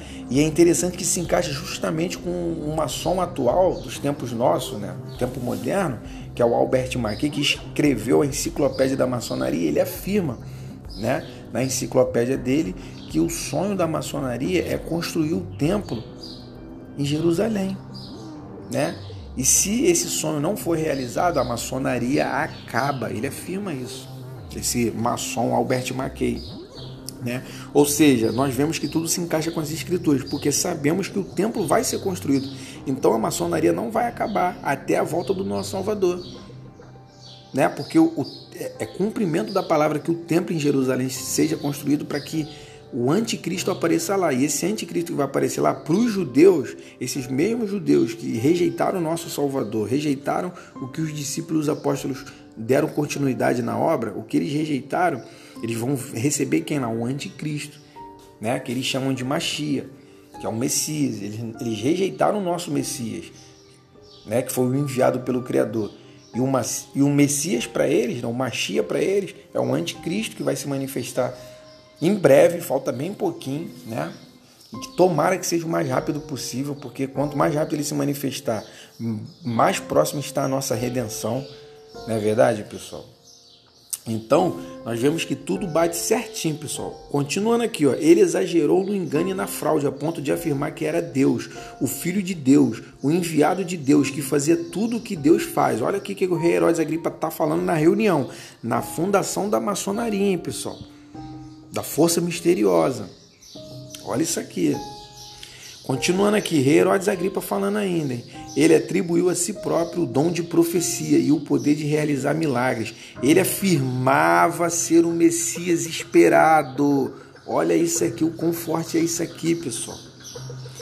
Olha o que, que o rei Herodes Agripa está falando. Ou seja, o rei Herodes Agripa aqui ele está dando um tiro no pé, porque todos os profetas tinham profetizado que o Messias ia aparecer naquela época, principalmente o profeta Isaías, e eles rejeitaram isso. E o profeta Isaías falava: pessoal, ele vai se manifestar, o ungido vai se manifestar, e o ungido é feio, não tem beleza, não tem formosura. Ele, é um, ele vai ser desprezado, ele vai ser um homem humilde, um homem simples, né? um homem de dores. Então prestem atenção em quem vai ser o ungido. O profeta Isaías estava alertando. E o rei Herodes Agripa conhecia as escrituras, esses nove judeus desconhecidos que fundaram essa sociedade secreta, juntamente com ele, também conheciam as escrituras. Na é verdade, pessoal, só que eles rejeitaram isso. Né? Tanto que eu falei aqui anteriormente, eles estão até hoje esperando o Messias dele, que vai ser o, o enviado de Satanás, né? Que vai ser o filho de Satanás, que vai se manifestar lá no templo, o anticristo. Não é verdade, pessoal? Então, continuando aqui, ó, ele afirmava ser o Messias esperado, cuja vinda nossos profetas anunciaram. Olha aí, pessoal. Ou seja, esse pessoal aqui já era, eles já estão condenados ao lago de fogo e enxofre. Porque eles conheciam as escrituras, pessoal. Eles conheciam os profetas.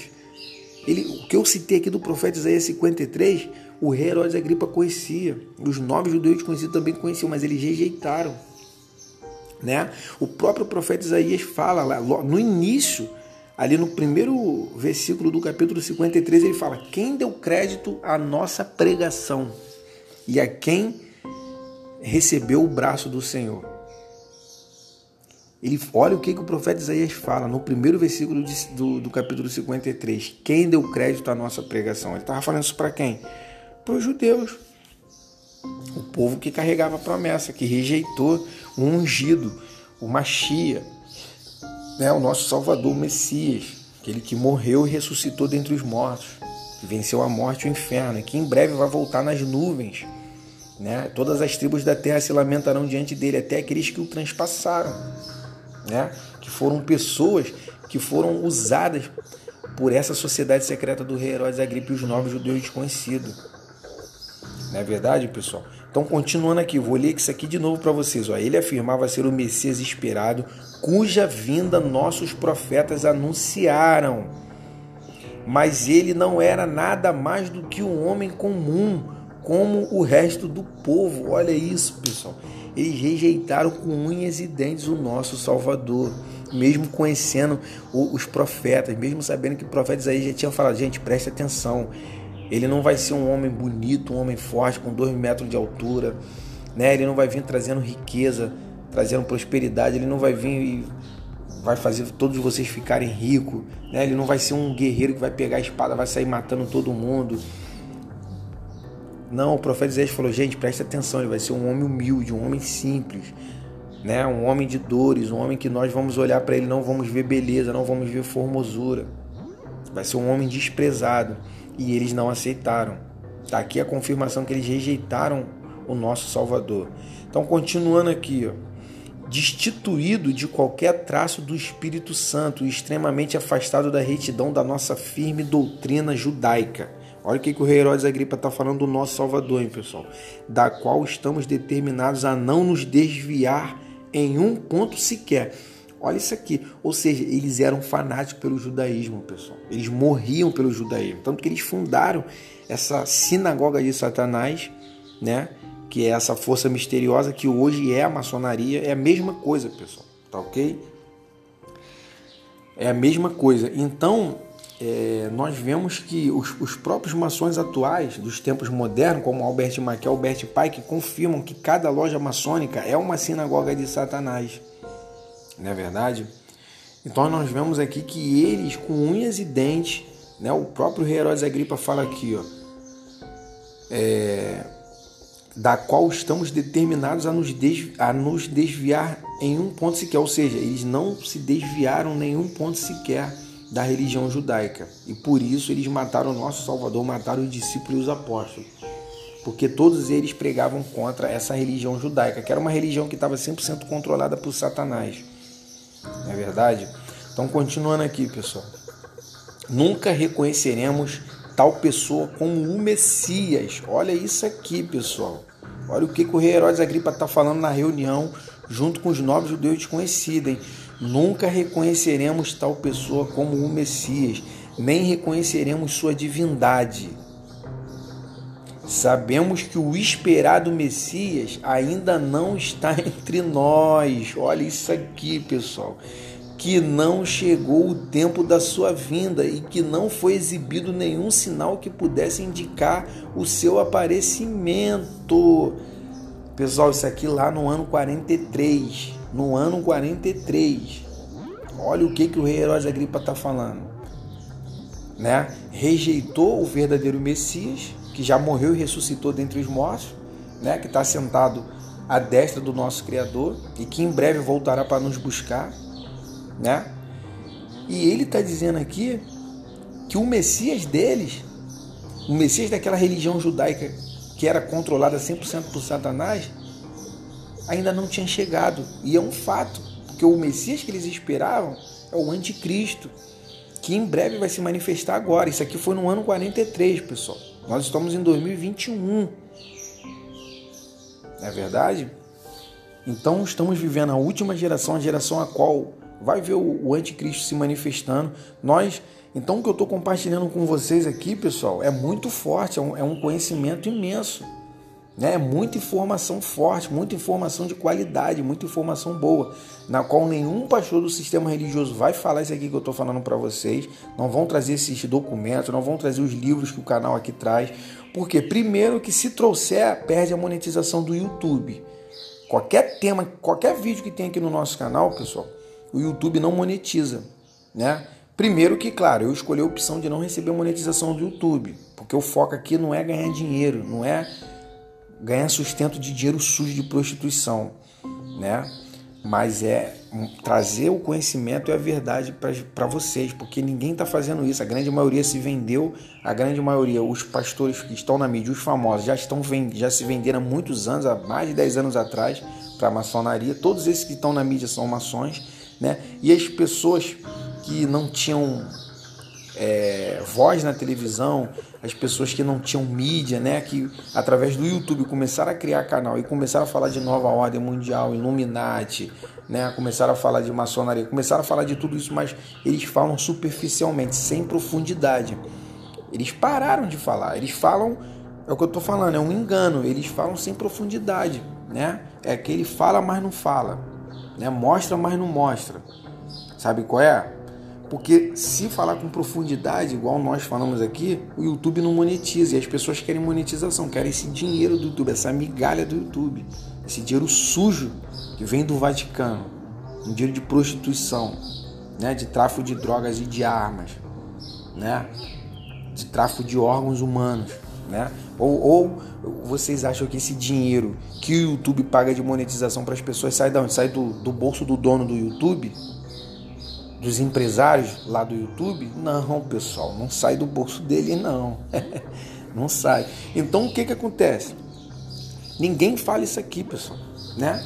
Então, e, é um canal que não é valorizado, porque o YouTube não deixa. O YouTube já excluiu um canal principal nosso, que era o Mostrando a Verdade. Esse canal que ele não recomenda, né? O canal não tem é, elevação na plataforma, não tem relevância na plataforma, porque o YouTube não indica, né? O YouTube esconde os vídeos, esconde o canal, muitas das vezes não manda notificação, muitas das vezes desinscreve as pessoas, né? E as poucas pessoas, é, muitas das vezes ficam chateadas porque a gente fala a verdade aqui, entendeu?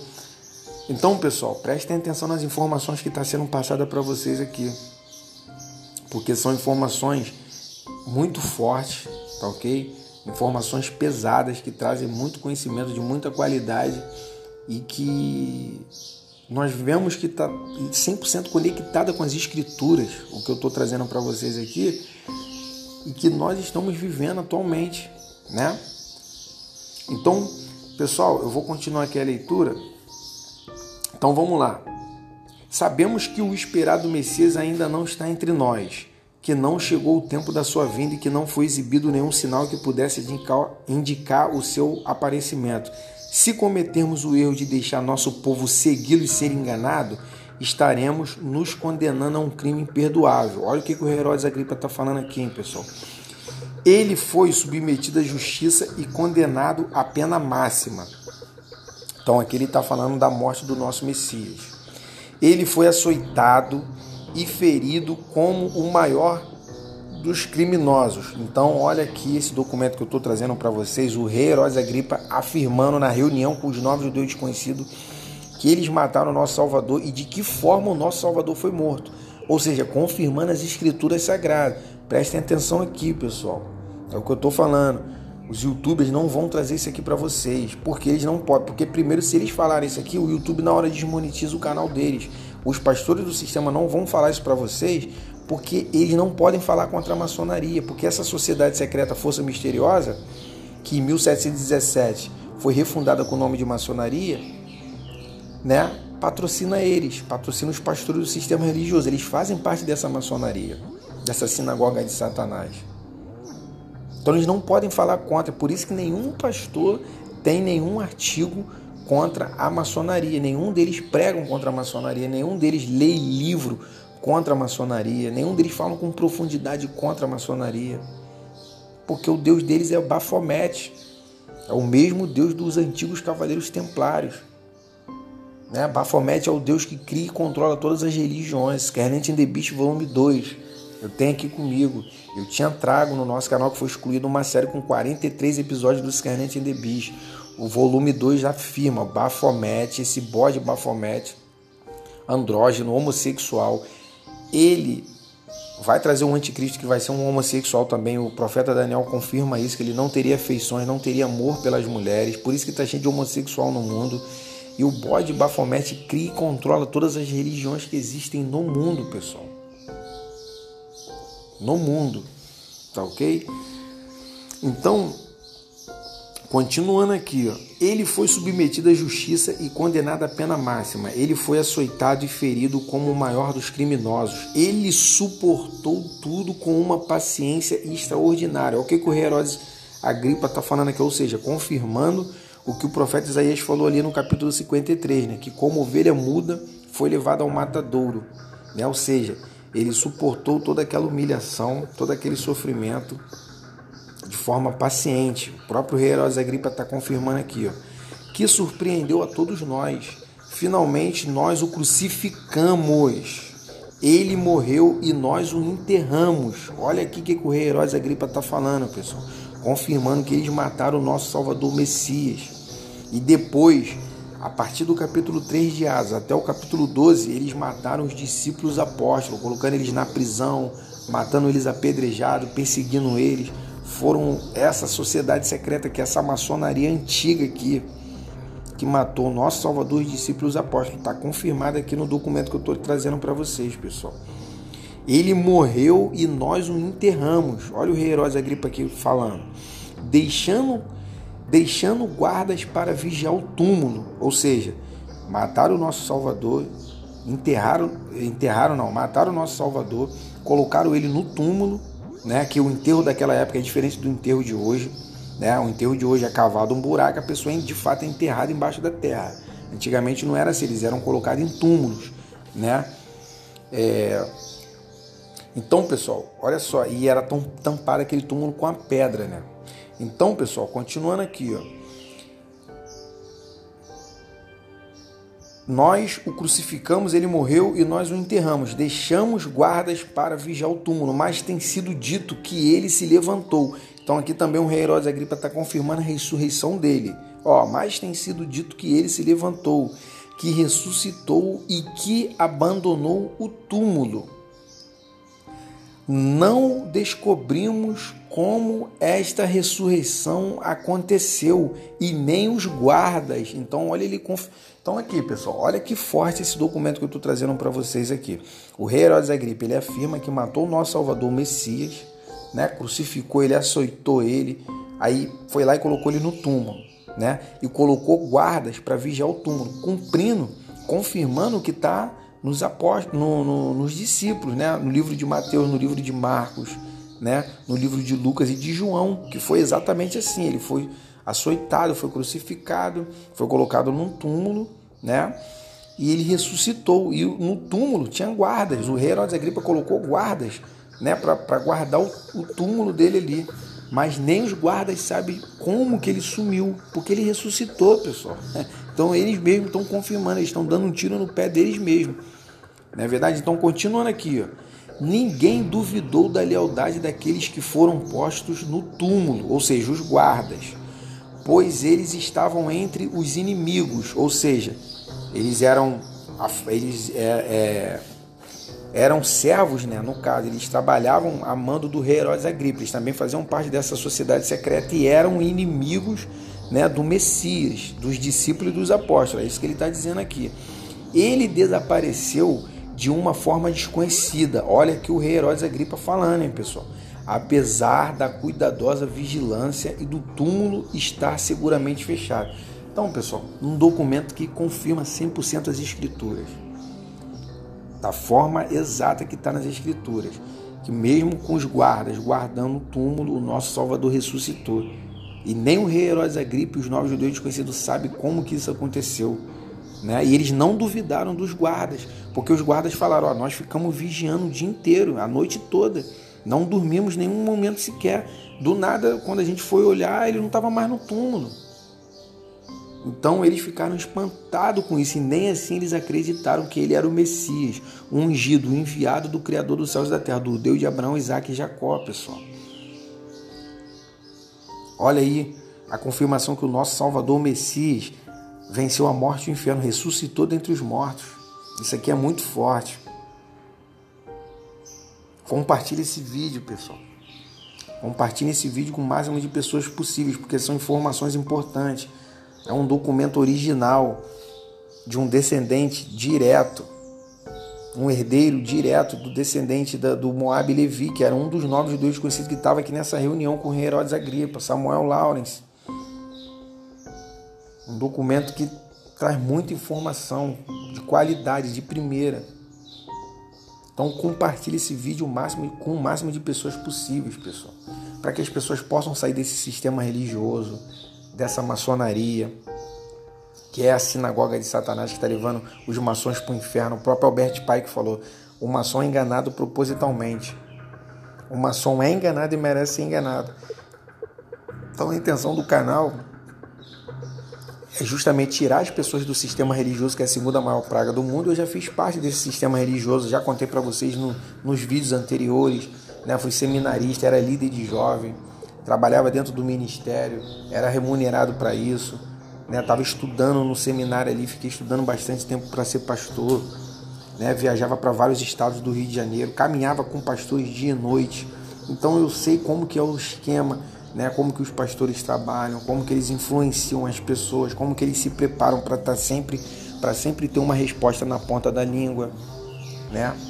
para nunca é, se contradizer, nunca deixar um membro né, do ministério sem resposta.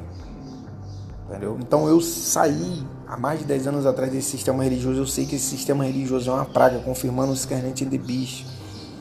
Não é verdade, pessoal? Ele cega as pessoas. E a maçonaria também é uma sinagoga de Satanás. Né? Essa maçonaria ela está enganando os maçons para levar a alma deles para o inferno, para o lago de fogo e enxofre. E essa mesma maçonaria que jurou exterminar os cristãos que vão perseguir a gente nos últimos dias. É a maçonaria francesa e inglesa que está preparando o caminho para a besta e para o anticristo, pessoal. Eu tenho falado isso. Né? Nos três volumes do Scarlet in the Beast eu tenho falado isso, que a maçonaria, a maçonaria francesa ela está trabalhando para trazer a besta. E a maçonaria inglesa está trabalhando para trazer o anticristo. Né? E ali no período dos sete anos do anticristo e da besta, quem vai estar no controle do mundo vai ser essa maçonaria, que é a menina dos olhos de Satanás. É ela que vai matar os cristãos, que vai perseguir a resistência. Isso é forte, isso é sério, pessoal. Entendeu? Por isso que a intenção do canal aqui é tentar alertar os maçons o, o, o mais rápido possível. Para que eles saiam dessa sinagoga de Satanás, desse engano, dessa mentira né? e se convertam ao nosso Salvador e venham para a luz, para a verdadeira luz, porque lá dentro da maçonaria eles chamam a luz de trevas e a trevas de luz, cumprindo a profecia de, do profeta Isaías, capítulo 5, versículo 20.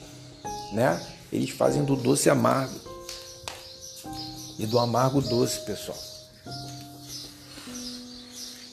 Então eles estão no engano das trevas né? e pensam estar na luz, isso é um engano.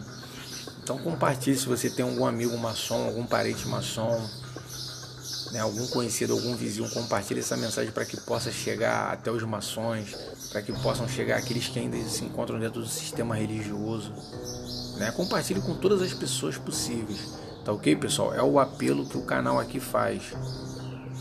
Então, pessoal, continuando aqui a leitura, o rei Herodes Agripa falando ainda na reunião, ó, seus seguidores afirmaram ter estado com ele vivo Olha aí, confirmando a ressurreição do nosso Salvador Messias, da forma como ele era antes de morrer, ou seja, de corpo e espírito. Eles divulgaram a notícia de que ele subiu ao céu e que virá no dia do julgamento final para julgar os vivos e os mortos. Olha o que, que o rei Herodes Agripa está falando, isso aqui no ano 43, hein? Olha o que, que o rei Herodes Agripa está falando aqui. Ele já afirmou, li aqui para vocês que ele afirmou que matou o nosso Salvador, né? crucificou ele, colocou ele no túmulo, botou guardas lá para poder guardar o túmulo, mas que ele sumiu do nada, nem os guardas sabem o que, que aconteceu. E aqui ele está falando que os discípulos e os apóstolos estavam afirmando: ó, ele ressuscitou e ele vai voltar para poder julgar os vivos e os mortos no julgamento final. Olha só o que, o rei Herodes Agripa está falando aqui, hein, pessoal. Continuando. Sua saída do túmulo, meus amigos, foi um golpe decisivo para os seus opositores. Foi um meio poderoso para provar a divindade dele, que encorajou seus homens a continuar propagando seus ensinamentos. Ou seja, a ressurreição do nosso Salvador Messias encorajou os discípulos e os apóstolos a continuarem né, anunciando o evangelho naquela época. E por isso que se a gente for pegar na igreja primitiva, nós confirmamos tudo isso, pessoal. A partir do capítulo 3 ali de Atos até o capítulo 12, nós vemos que os discípulos e os apóstolos, eles pregavam com ousadia, né, com intrepidez, sem medo, com coragem, né? E eles deram as suas vidas, foram martirizados, foram mortos né? Por amor ao nosso Salvador. Por quê? Porque eles estiveram com o nosso Salvador, eles viram essa promessa se cumprir, a ressurreição do nosso Messias. Não é verdade, pessoal? Então, pessoal, continuando aqui, ó. Vamos lá. Irmãos, este foi um duro golpe que nossos pais sofreram, que demoliu a força deles e a nossa também. Os partidários dele estão disputando conosco acerca de autoridade religiosa e autoridade temporária. A primeira com vistas a atacar nossa religião e a segunda com vistas a tirar o reino de nós.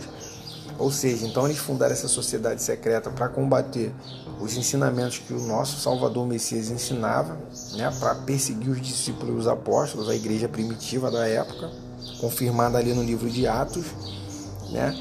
E eles, no caso o rei Herodes Agripa, tinha medo de perder o reino, né? Achando que ia vir um rei, né? E que o próprio Salvador era esse rei que ia tomar o reino dele e que ia acabar com o judaísmo, com aquela religião judaica da época, ia trazer uma nova religião. Isso não era verdade, até mesmo porque o nosso Salvador ele não veio trazer religião. E o próprio rei Herodes Agripa afirma aqui ele não sabia o que era, ele chamava de força misteriosa, não era religião. Mas nós sabemos o que era, era o poder do nosso Pai, era o poder do Criador, era o poder do Espírito do Pai, né?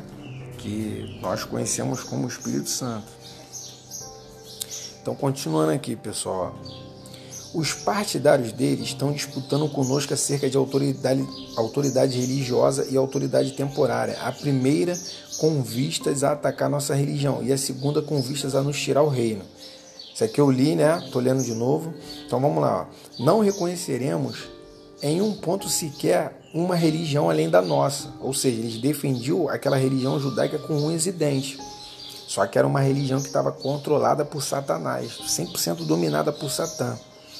A religião judaica que herdamos dos nossos ancestrais, o dever nos chama a preservá-la até o fim dos tempos Olha aí o rei Herodes Agripa falando isso na reunião junto com os nobres judeus desconhecidos, né? quando eles fundaram essa sociedade secreta Força Misteriosa, que conforme eu falei, eu repito, a partir do ano de 1717, pessoal, anota isso, ela foi refundada com o nome de maçonaria. Eles trocaram o nome, tiraram o nome Força Misteriosa e deram o nome de maçonaria, tá ok? Então, continuando aqui, pessoal. Aquele golpe nunca tinha sido esperado, aquela força misteriosa nunca tinha sido imaginada. Aí, a força misteriosa que o rei Herodes Agripa está falando aqui, ele está se referindo ao poder né, do Espírito Santo que estava sobre a vida do nosso Messias, do nosso Salvador, que era o poder do nosso Criador sobre a vida dele. Nossos pais a atacaram e nós continuaremos a atacando apesar de tudo, é espantoso. Eles estão aumentando, ou seja, quanto mais na época eles perseguiam os, os cristãos, perseguiam a igreja primitiva, os discípulos e os apóstolos, mais o número de pessoas se convertiam, mais a igreja, que eram as pessoas na época, crescia e aumentava. E isso está confirmado no livro de Atos, pessoal. tudo que eu estou lendo para vocês está conectado com as escrituras, né? Com João, com Mateus, com Lucas, né? Com Marcos, com a, principalmente com Atos dos Apóstolos. Não é verdade? Se você for ler ali a partir do capítulo 3 de Atos, né, você vai ver que a igreja crescia e multiplicava cada dia mais, mesmo ela sendo perseguida. Porque ela estava sendo perseguida por esse rei Herodes Agripa aqui, e por essa força misteriosa aqui, que na época era a maçonaria. Né? Então, continuando aqui, pessoal. Hum, aqui. Observem que o filho é separado do pai, o irmão é separado do irmão, a filha da mãe, todos se alienando para se juntar àquele grupo ou seja, muitas pessoas estavam se juntando aos discípulos e aos apóstolos, pessoal, a igreja primitiva da época. E se encontra ali no livro de Atos. Essa questão encerra um grande segredo. Quantos homens, mulheres e famílias inteiras abandonaram a religião judaica para seguir aqueles impostores? Olha aqui o rei Herodes Agripa confirmando o que está no livro de Atos. Então, ok? Muitos abandonaram o judaísmo e se converteram ao evangelho. Ou seja, muitos saíram do sistema religioso porque o judaísmo naquela época era o sistema religioso, pessoal. É esse mesmo sistema religioso de hoje. Os fariseus e os sacerdotes eles ficavam dentro do templo, né? E o Criador não habitava ali dentro do templo. Então é a mesma coisa hoje. Hoje onde ficam os pastores? Dentro do templo, pessoal, ensinando mentira, ensinando engano. É o sistema religioso dessa época aqui do nosso Salvador, do rei Herodes Agripa. É a mesma coisa. Né? Tanto que se você for ler ali no livro de Atos, a igreja primitiva ela se reunia onde? Dentro das casas, pessoal. Ok? Fiquem ligados, fiquem espertos nisso aqui que eu estou lendo para vocês. E comparem com os dias atuais, com o que nós estamos vivendo hoje. Vocês vão ver que o que eles viviam lá é o que o Criador nos chamou para viver hoje, porque o Criador não muda, ele é o mesmo ontem, hoje eternamente.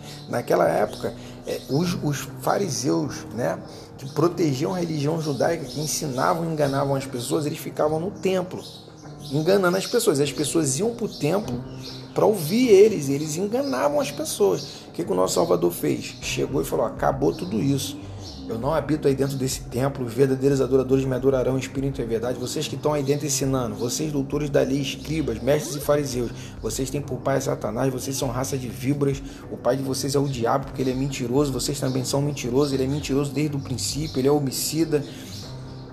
Não foi isso que ele falou, gente? E aí a gente pega ali o livro de Atos, a gente vê a igreja primitiva se reunindo onde? Quando o apóstolo Paulo matava e perseguia os cristãos, porque ele fazia parte dessa sociedade secreta, que, que a gente vê ali no capítulo 8 de Atos dos Apóstolos, quando fala que o apóstolo Paulo entrava dentro das casas e perseguia a igreja. Então, quem era a igreja? As pessoas. E ele entrava dentro da onde? Para tirar as pessoas de dentro da onde? Do templo. Está escrito ali na minha Bíblia, está escrito que ele entrava dentro das casas e dali ele tirava a igreja e matava as pessoas, matava a igreja. Ele estava perseguindo quem? A igreja, as pessoas. Ele tirava as pessoas de dentro de casa, porque eles se reuniam nas casas, pessoal. Tá tudo nas escrituras. Só que o que eu estou falando para vocês, Sila Malafaia, Edir Macedo, R.R. Soares, Valdemiro Santiago, Agenor Duque, todos esses 7-1 que tem aí, todos esses mercenários que tem, esses falsos pastores, falsos profetas, eles não vão ensinar para vocês, nem eles e nem um montão que também não é, não, não é conhecido e que está aí no YouTube, criou o canal no YouTube e que fica falando um montão de, de ladainha, um montão de abobrinha, mas ninguém fala a verdade. Ninguém fala a verdade. Né? Ninguém quer falar isso aqui, ninguém quer falar contra a maçonaria, ninguém tem um artigo contra a maçonaria, ninguém tem um desses livros, ninguém fala, ninguém não cita o Scarlet the Beast, né? o Dissipando as Trevas o Sinagoga de Satanás. Estou dando aqui exemplos aqui de livros aqui que, que nós trazemos aqui no nosso canal para poder trazer a verdade para vocês de que esses pastores que estão aí, os conhecidos e esses que também não são conhecidos, mas que estão com o canal no YouTube, eles não ensinam, eles não falam contra isso. Porque se eles falarem, eles vão ser desmonetizados. Se eles falarem, eles vão ser perseguidos. Se eles falarem, né, eles vão até ser mortos. Por quê? Porque eles fazem parte dessa sociedade secreta, eles querem ganhar dinheiro, eles querem engano, pessoal, eles querem enganar vocês para poder ensinar errado que dízimo é dinheiro. Dízimo nunca foi dinheiro, dízimo era alimento que era repartido para a tribo de Levi, pessoal. tá ok? Só que eles ensinam errado, que dízimo é dinheiro. Eles fazem igual os fariseus faziam na época, porque em João 10 o nosso Salvador falou que eles são falsos pastores, eles são mercenários. Tá ok, pessoal? Então, vamos continuar aqui, pessoal. Deixa eu ver aqui onde eu parei. Então, vamos lá. O dever nos chama a preservá-la até o fim dos tempos. Então, isso aqui é o rei Herodes Agripa, né? Ele falando que eles iam proteger a religião judaica naquela época com unhas e dentes, né? Ele já confirmou aqui que ele matou, junto com os novos judeus desconhecidos, mataram o nosso Salvador, o Messias, né? Crucificaram ele, mas ele ressuscitou. Tudo isso aqui foi lido, né? O rei Herodes Agripa confirma e eles continuaram esse trabalho perseguindo a igreja primitiva ali de Atos dos Apóstolos, perseguindo os discípulos e os apóstolos. Tá ok, pessoal? Então eu vou encerrar aqui, pessoal, e em breve, já estava chegando aqui no final, ficou um pouco grande, mas chegou no tempo limite aqui. Eu vou encerrar aqui em breve, eu vou trazer a, a parte B, tá ok? Vou ficando por aqui. Um grande abraço a todos e até a próxima.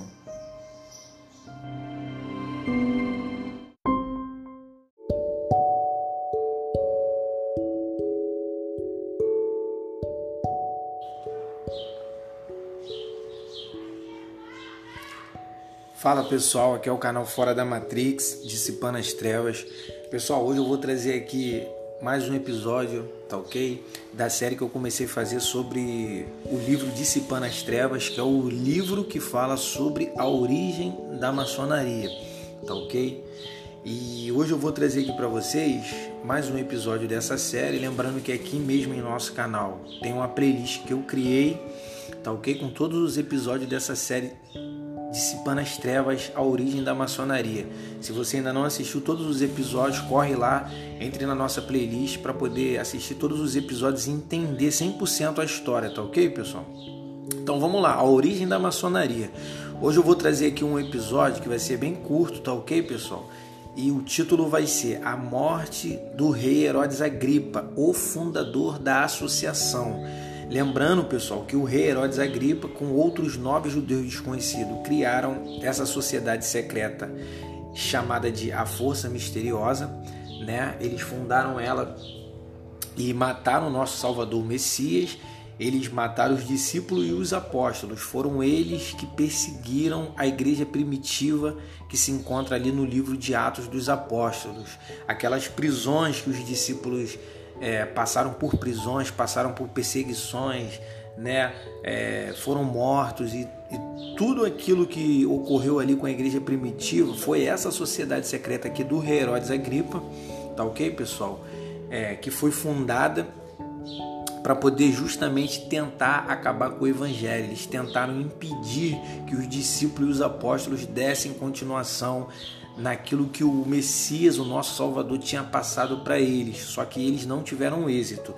E lembrando a vocês também que a partir então do ano de 1717, 24 de junho, é, a maçonaria ela foi refundada, né, que é essa antiga sociedade secreta chamada de a Força Misteriosa, ela foi refundada com o nome de franco-maçonaria, tá ok, pessoal? Que é a maçonaria que nós conhecemos nos dias atuais, nos nossos dias modernos, tá ok? E essa mesma maçonaria que começou lá com Herodes Agripa, ela jurou exterminar os cristãos, perseguir aqueles que guardam a palavra e o mandamento do Criador, né? Os evangélicos, né? Aqueles que são os eleitos, os chamados de Apocalipse. Então são eles que vão perseguir todos nós que somos eleitos, que somos escolhidos, né, que somos é, os evangélicos, que guardamos as palavras, as promessas do nosso Criador, as escrituras sagradas, né, nós estamos sendo já perseguidos por eles através desse sistema satânico é, que hoje nos cerca por todos os lados, né, que nos oprime, né, que nos rouba, né, pessoal, e eles vão perseguir a gente também é, fisicamente, né, num futuro bem próximo. Hoje a censura e a perseguição ela é mental, né? E a gente pode dizer também que ela já está acontecendo nas redes sociais, não é verdade? Hoje nós é, não temos liberdade mais de expressão. Eu não posso falar o que eu quiser aqui no YouTube, eu não posso falar o que eu quiser no Twitter, no Facebook, senão eles vão lá e censuram a gente. Então essa censura é justamente para cumprir o protocolo do sábio de Sião, né? Que eles iriam censurar aqueles que se levantassem para falar a verdade, para tentar é, despertar aqueles que, estão, aqueles que estão em sono profundo, né? aqueles que estão na Matrix, aqueles que estão ainda com a mente cauterizada né? por essa manipulação do sistema e nos protocolos de sábio de Sião eles dizem que eles iriam taxar como os loucos aqueles que fossem os inteligentes, né? que despertasse dentre o povo, dentre o gado, que eles chamam é, o povo no caso, eles chamam a gente de gado. Então, pessoal, eles estão nos censurando de várias formas, né? Eles estão nos chamando de teórico da conspiração, eles nos chamam de propagadores de fake news, por quê? Porque nós estamos a favor da verdade. E a verdade é as escrituras sagradas. A verdade é o Messias. Ele disse: "Eu sou o caminho, a verdade a vida. Então somente ele é a verdade, tá ok? Então aqui o nosso canal nós estamos a favor da verdade, a favor das escrituras e do nosso Messias. Então essa é a intenção do canal, pessoal. Trazer a verdade para todos aqueles que ainda estão no engano, na Matrix, na manipulação tá ok? Nessa Zumbilândia. É, e então hoje eu vou aqui trazer esse episódio para vocês, fiz uma breve introdução. Vamos lá, pessoal. A morte do rei Herodes Agripa, fundador da, da sociedade secreta, né? Chamada a Força Misteriosa. Então vou começar aqui a leitura, pessoal. Vamos lá. Os membros fundadores executavam suas tarefas por toda parte. Eles recebiam ordens do rei Herodes Agripa para lutar, sacrificar a si próprios, disseminar a doutrina, aumentar o número de templos e fraternidades e lutar implacavelmente contra os pregadores do impostor, ou seja, eles chamam o nosso Salvador, o Messias, que ressuscitou dentre os mortos, que venceu a morte e o inferno, o rei Herodes Agripa e os novos judeus desconhecidos, aquela religião judaica da, é, da época, né, que fazia parte dessa sociedade secreta, chamavam o nosso Salvador de, de impostor. Tá ok, pessoal? Então, continuando aqui, esta campanha foi planejada por dois grandes homens, o rei Agripa e Hiram Abiúde. Pessoal, lembrando que esse aqui é o Hiram Abiúde, não é o Hiram Abif. Hiram Abif foi o construtor do Templo de Salomão. Esse Hiram Abiúde aqui foi ele que teve a ideia de criar essa sociedade secreta para perseguir a igreja primitiva, para matar os discípulos e os apóstolos. Então ele trouxe essa ideia para o Herodes Agripa. O Herodes Agripa gostou da ideia e então eles fundaram a sociedade secreta, tá ok? Continuando aqui, ó, os quais serão lembrados com glória até o fim dos tempos, visto que com esta sociedade eles reviveram uma nação inteira, superando seus ancestrais na defesa da religião. Lembrando também que essa sociedade secreta, além de ter sido criada né, com o objetivo de perseguir a igreja primitiva, de tentar paralisar, acabar com o evangelho, né, de matar os discípulos apóstolos, ela também foi fundada com o objetivo de preservar a religião judaica, é que era uma religião que já estava 100% controlada e dominada por Satã. Né? Inclusive, Satã usou esses homens, né, o rei Herodes Agripa, junto com os novos judeus desconhecidos, para criar essa força misteriosa para tentar parar o evangelho. Se eles tivessem tido êxito, pessoal, nós não conheceríamos o evangelho, tá ok? Ele não teria chegado até é, os nossos dias, até a gente, tá ok? Só que a igreja primitiva ela prevaleceu. Ela venceu todos os obstáculos, ela crescia cada dia mais. O nosso Salvador acrescentava aqueles que iam ser salvos né, na igreja primitiva e então assim o evangelho chegou até nós nos dias de hoje, está ok? Então continuando aqui, pessoal, aqueles, os ancestrais, perseguiram e mataram o impostor. Aqui o Heróis Agripa, então, no caso, está falando do pai dele, tá ok? E daqueles que eram companheiros do seu, do seu pai, no caso, né? Que eram os judeus que mataram o nosso Salvador.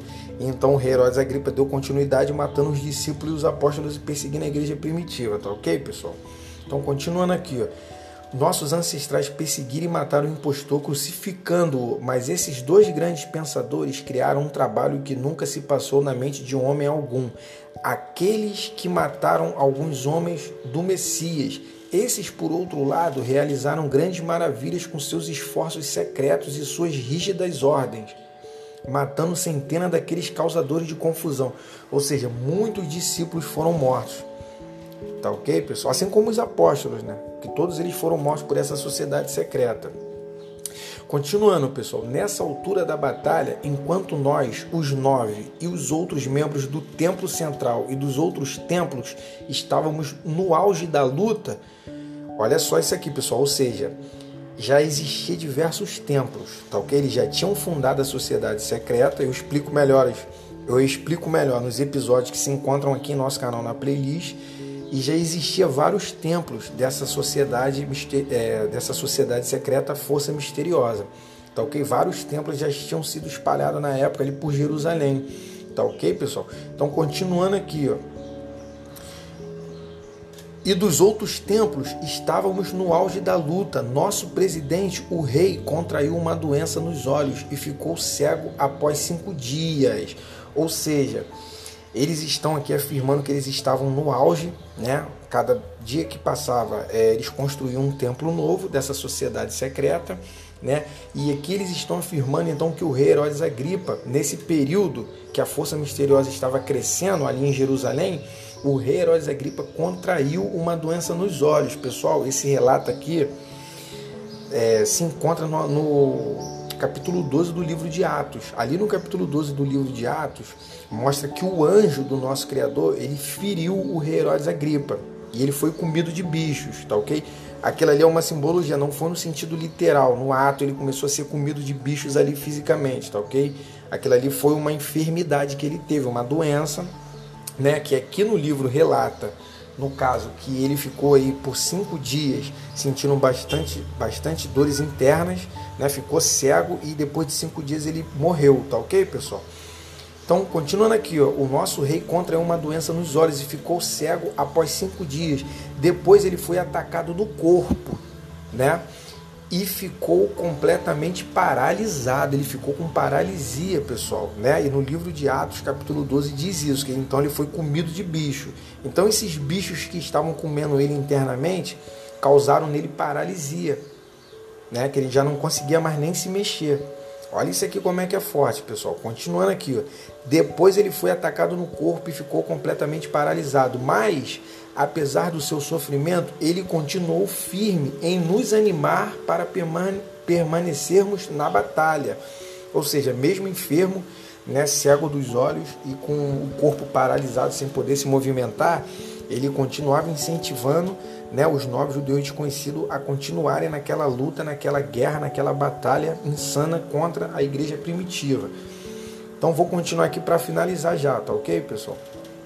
como eu era o mais próximo, no caso aqui Hiram Biúde, tá ok, pessoal? Esse Hiram Biúde, lembrando, foi ele que deu a ideia de criar essa sociedade secreta ao rei Herodes Agripa. Ele era o mais próximo dos novos judeus desconhecidos do rei Herodes Agripa. Continuando aqui, como eu era o mais próximo do rei, durante a sua agonia, ele confiou-me seus segredos decisivos e sua vontade final e direcionou a mim suas últimas palavras em um tom impetu, impetuoso. Então aqui Hiram Biúde, ele vai citar o que o rei Herodes Agripa falou para ele é, momentos antes de o rei Herodes Agripa morrer, tá ok, pessoal?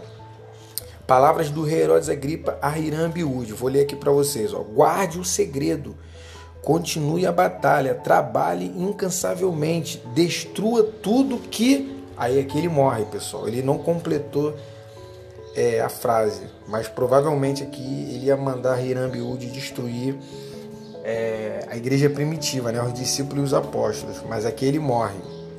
Então, continuando. Aqui ele parou de respirar e sua alma se foi. Isso aconteceu no ano 44 depois do impostor, ou seja, no ano 44 depois do nosso Messias, do nosso Salvador, tá ok, pessoal?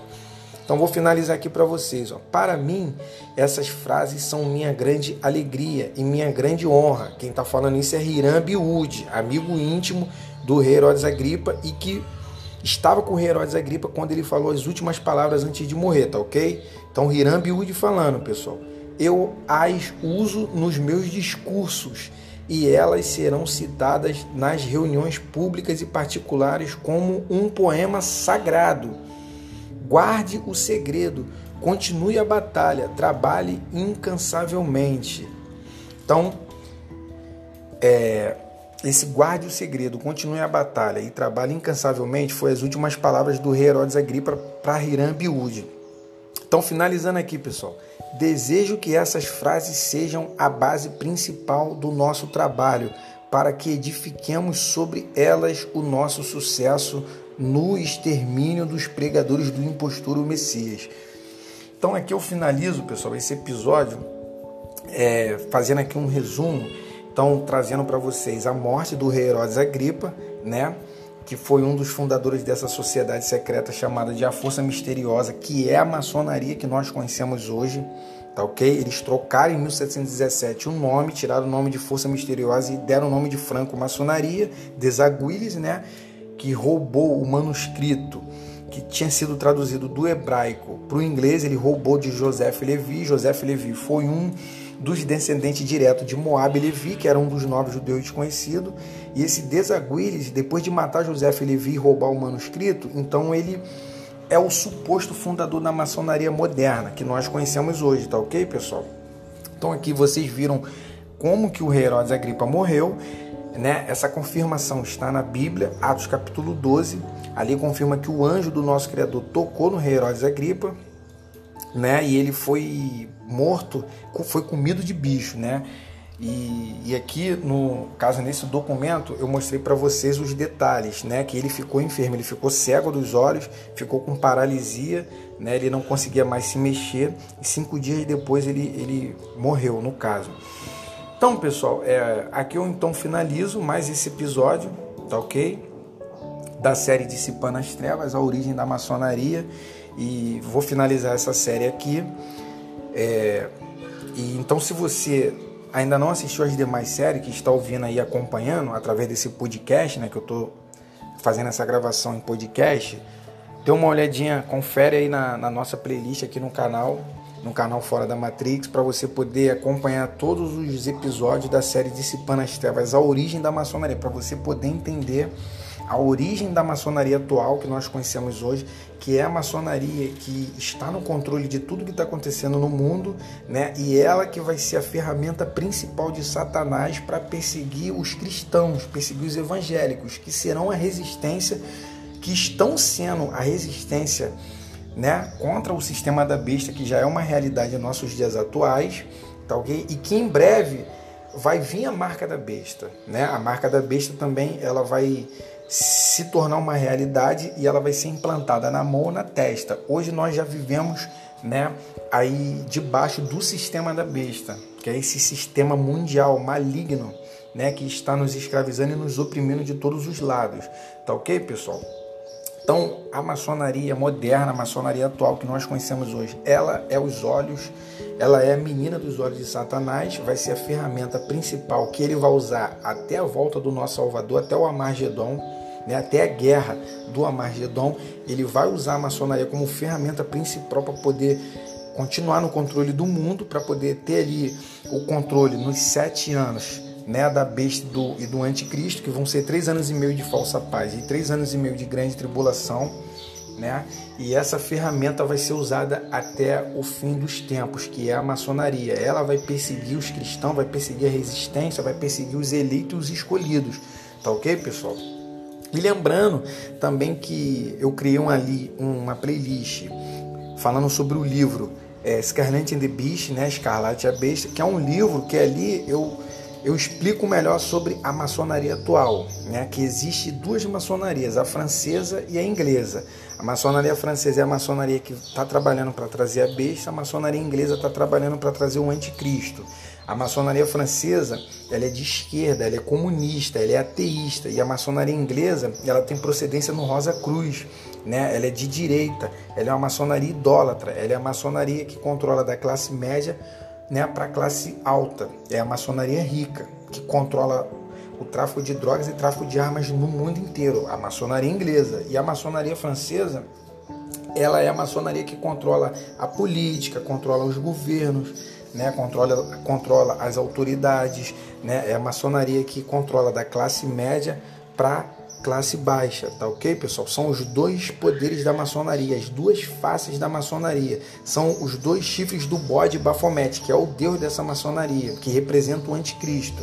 né? Lembrando que o bode Baphomet ele tem dois chifres. Chifre representa poder, tá ok? Um é o poder da maçonaria inglesa, o outro chifre é o poder da maçonaria francesa.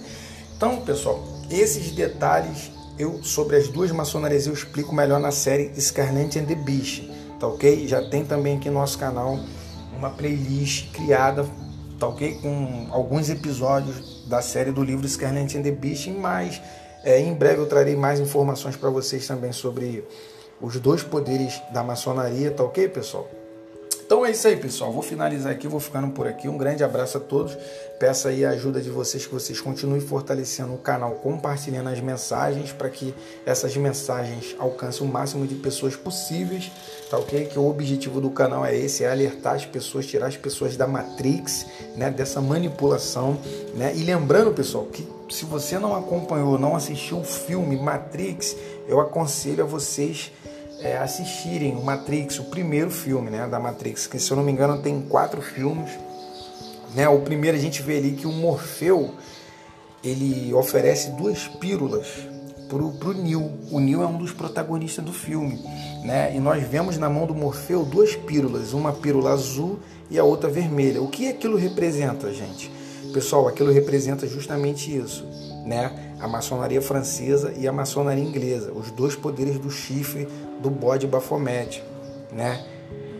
Então, é isso é a Matrix, tá ok, pessoal? E aqui nós estamos é, com o objetivo, com o intuito de alertar as pessoas, tirar as pessoas dessa Matrix, dessa manipulação, né? Que o sistema tem causado na mente das pessoas através da televisão, né, através da mídia, contando mentira 24 horas por dia. Então compartilhe os vídeos para que alcance o máximo de pessoas possíveis, para que todos possam vir para a verdade. A verdade é o nosso Messias, o nosso Salvador. A verdade é as Escrituras Sagradas.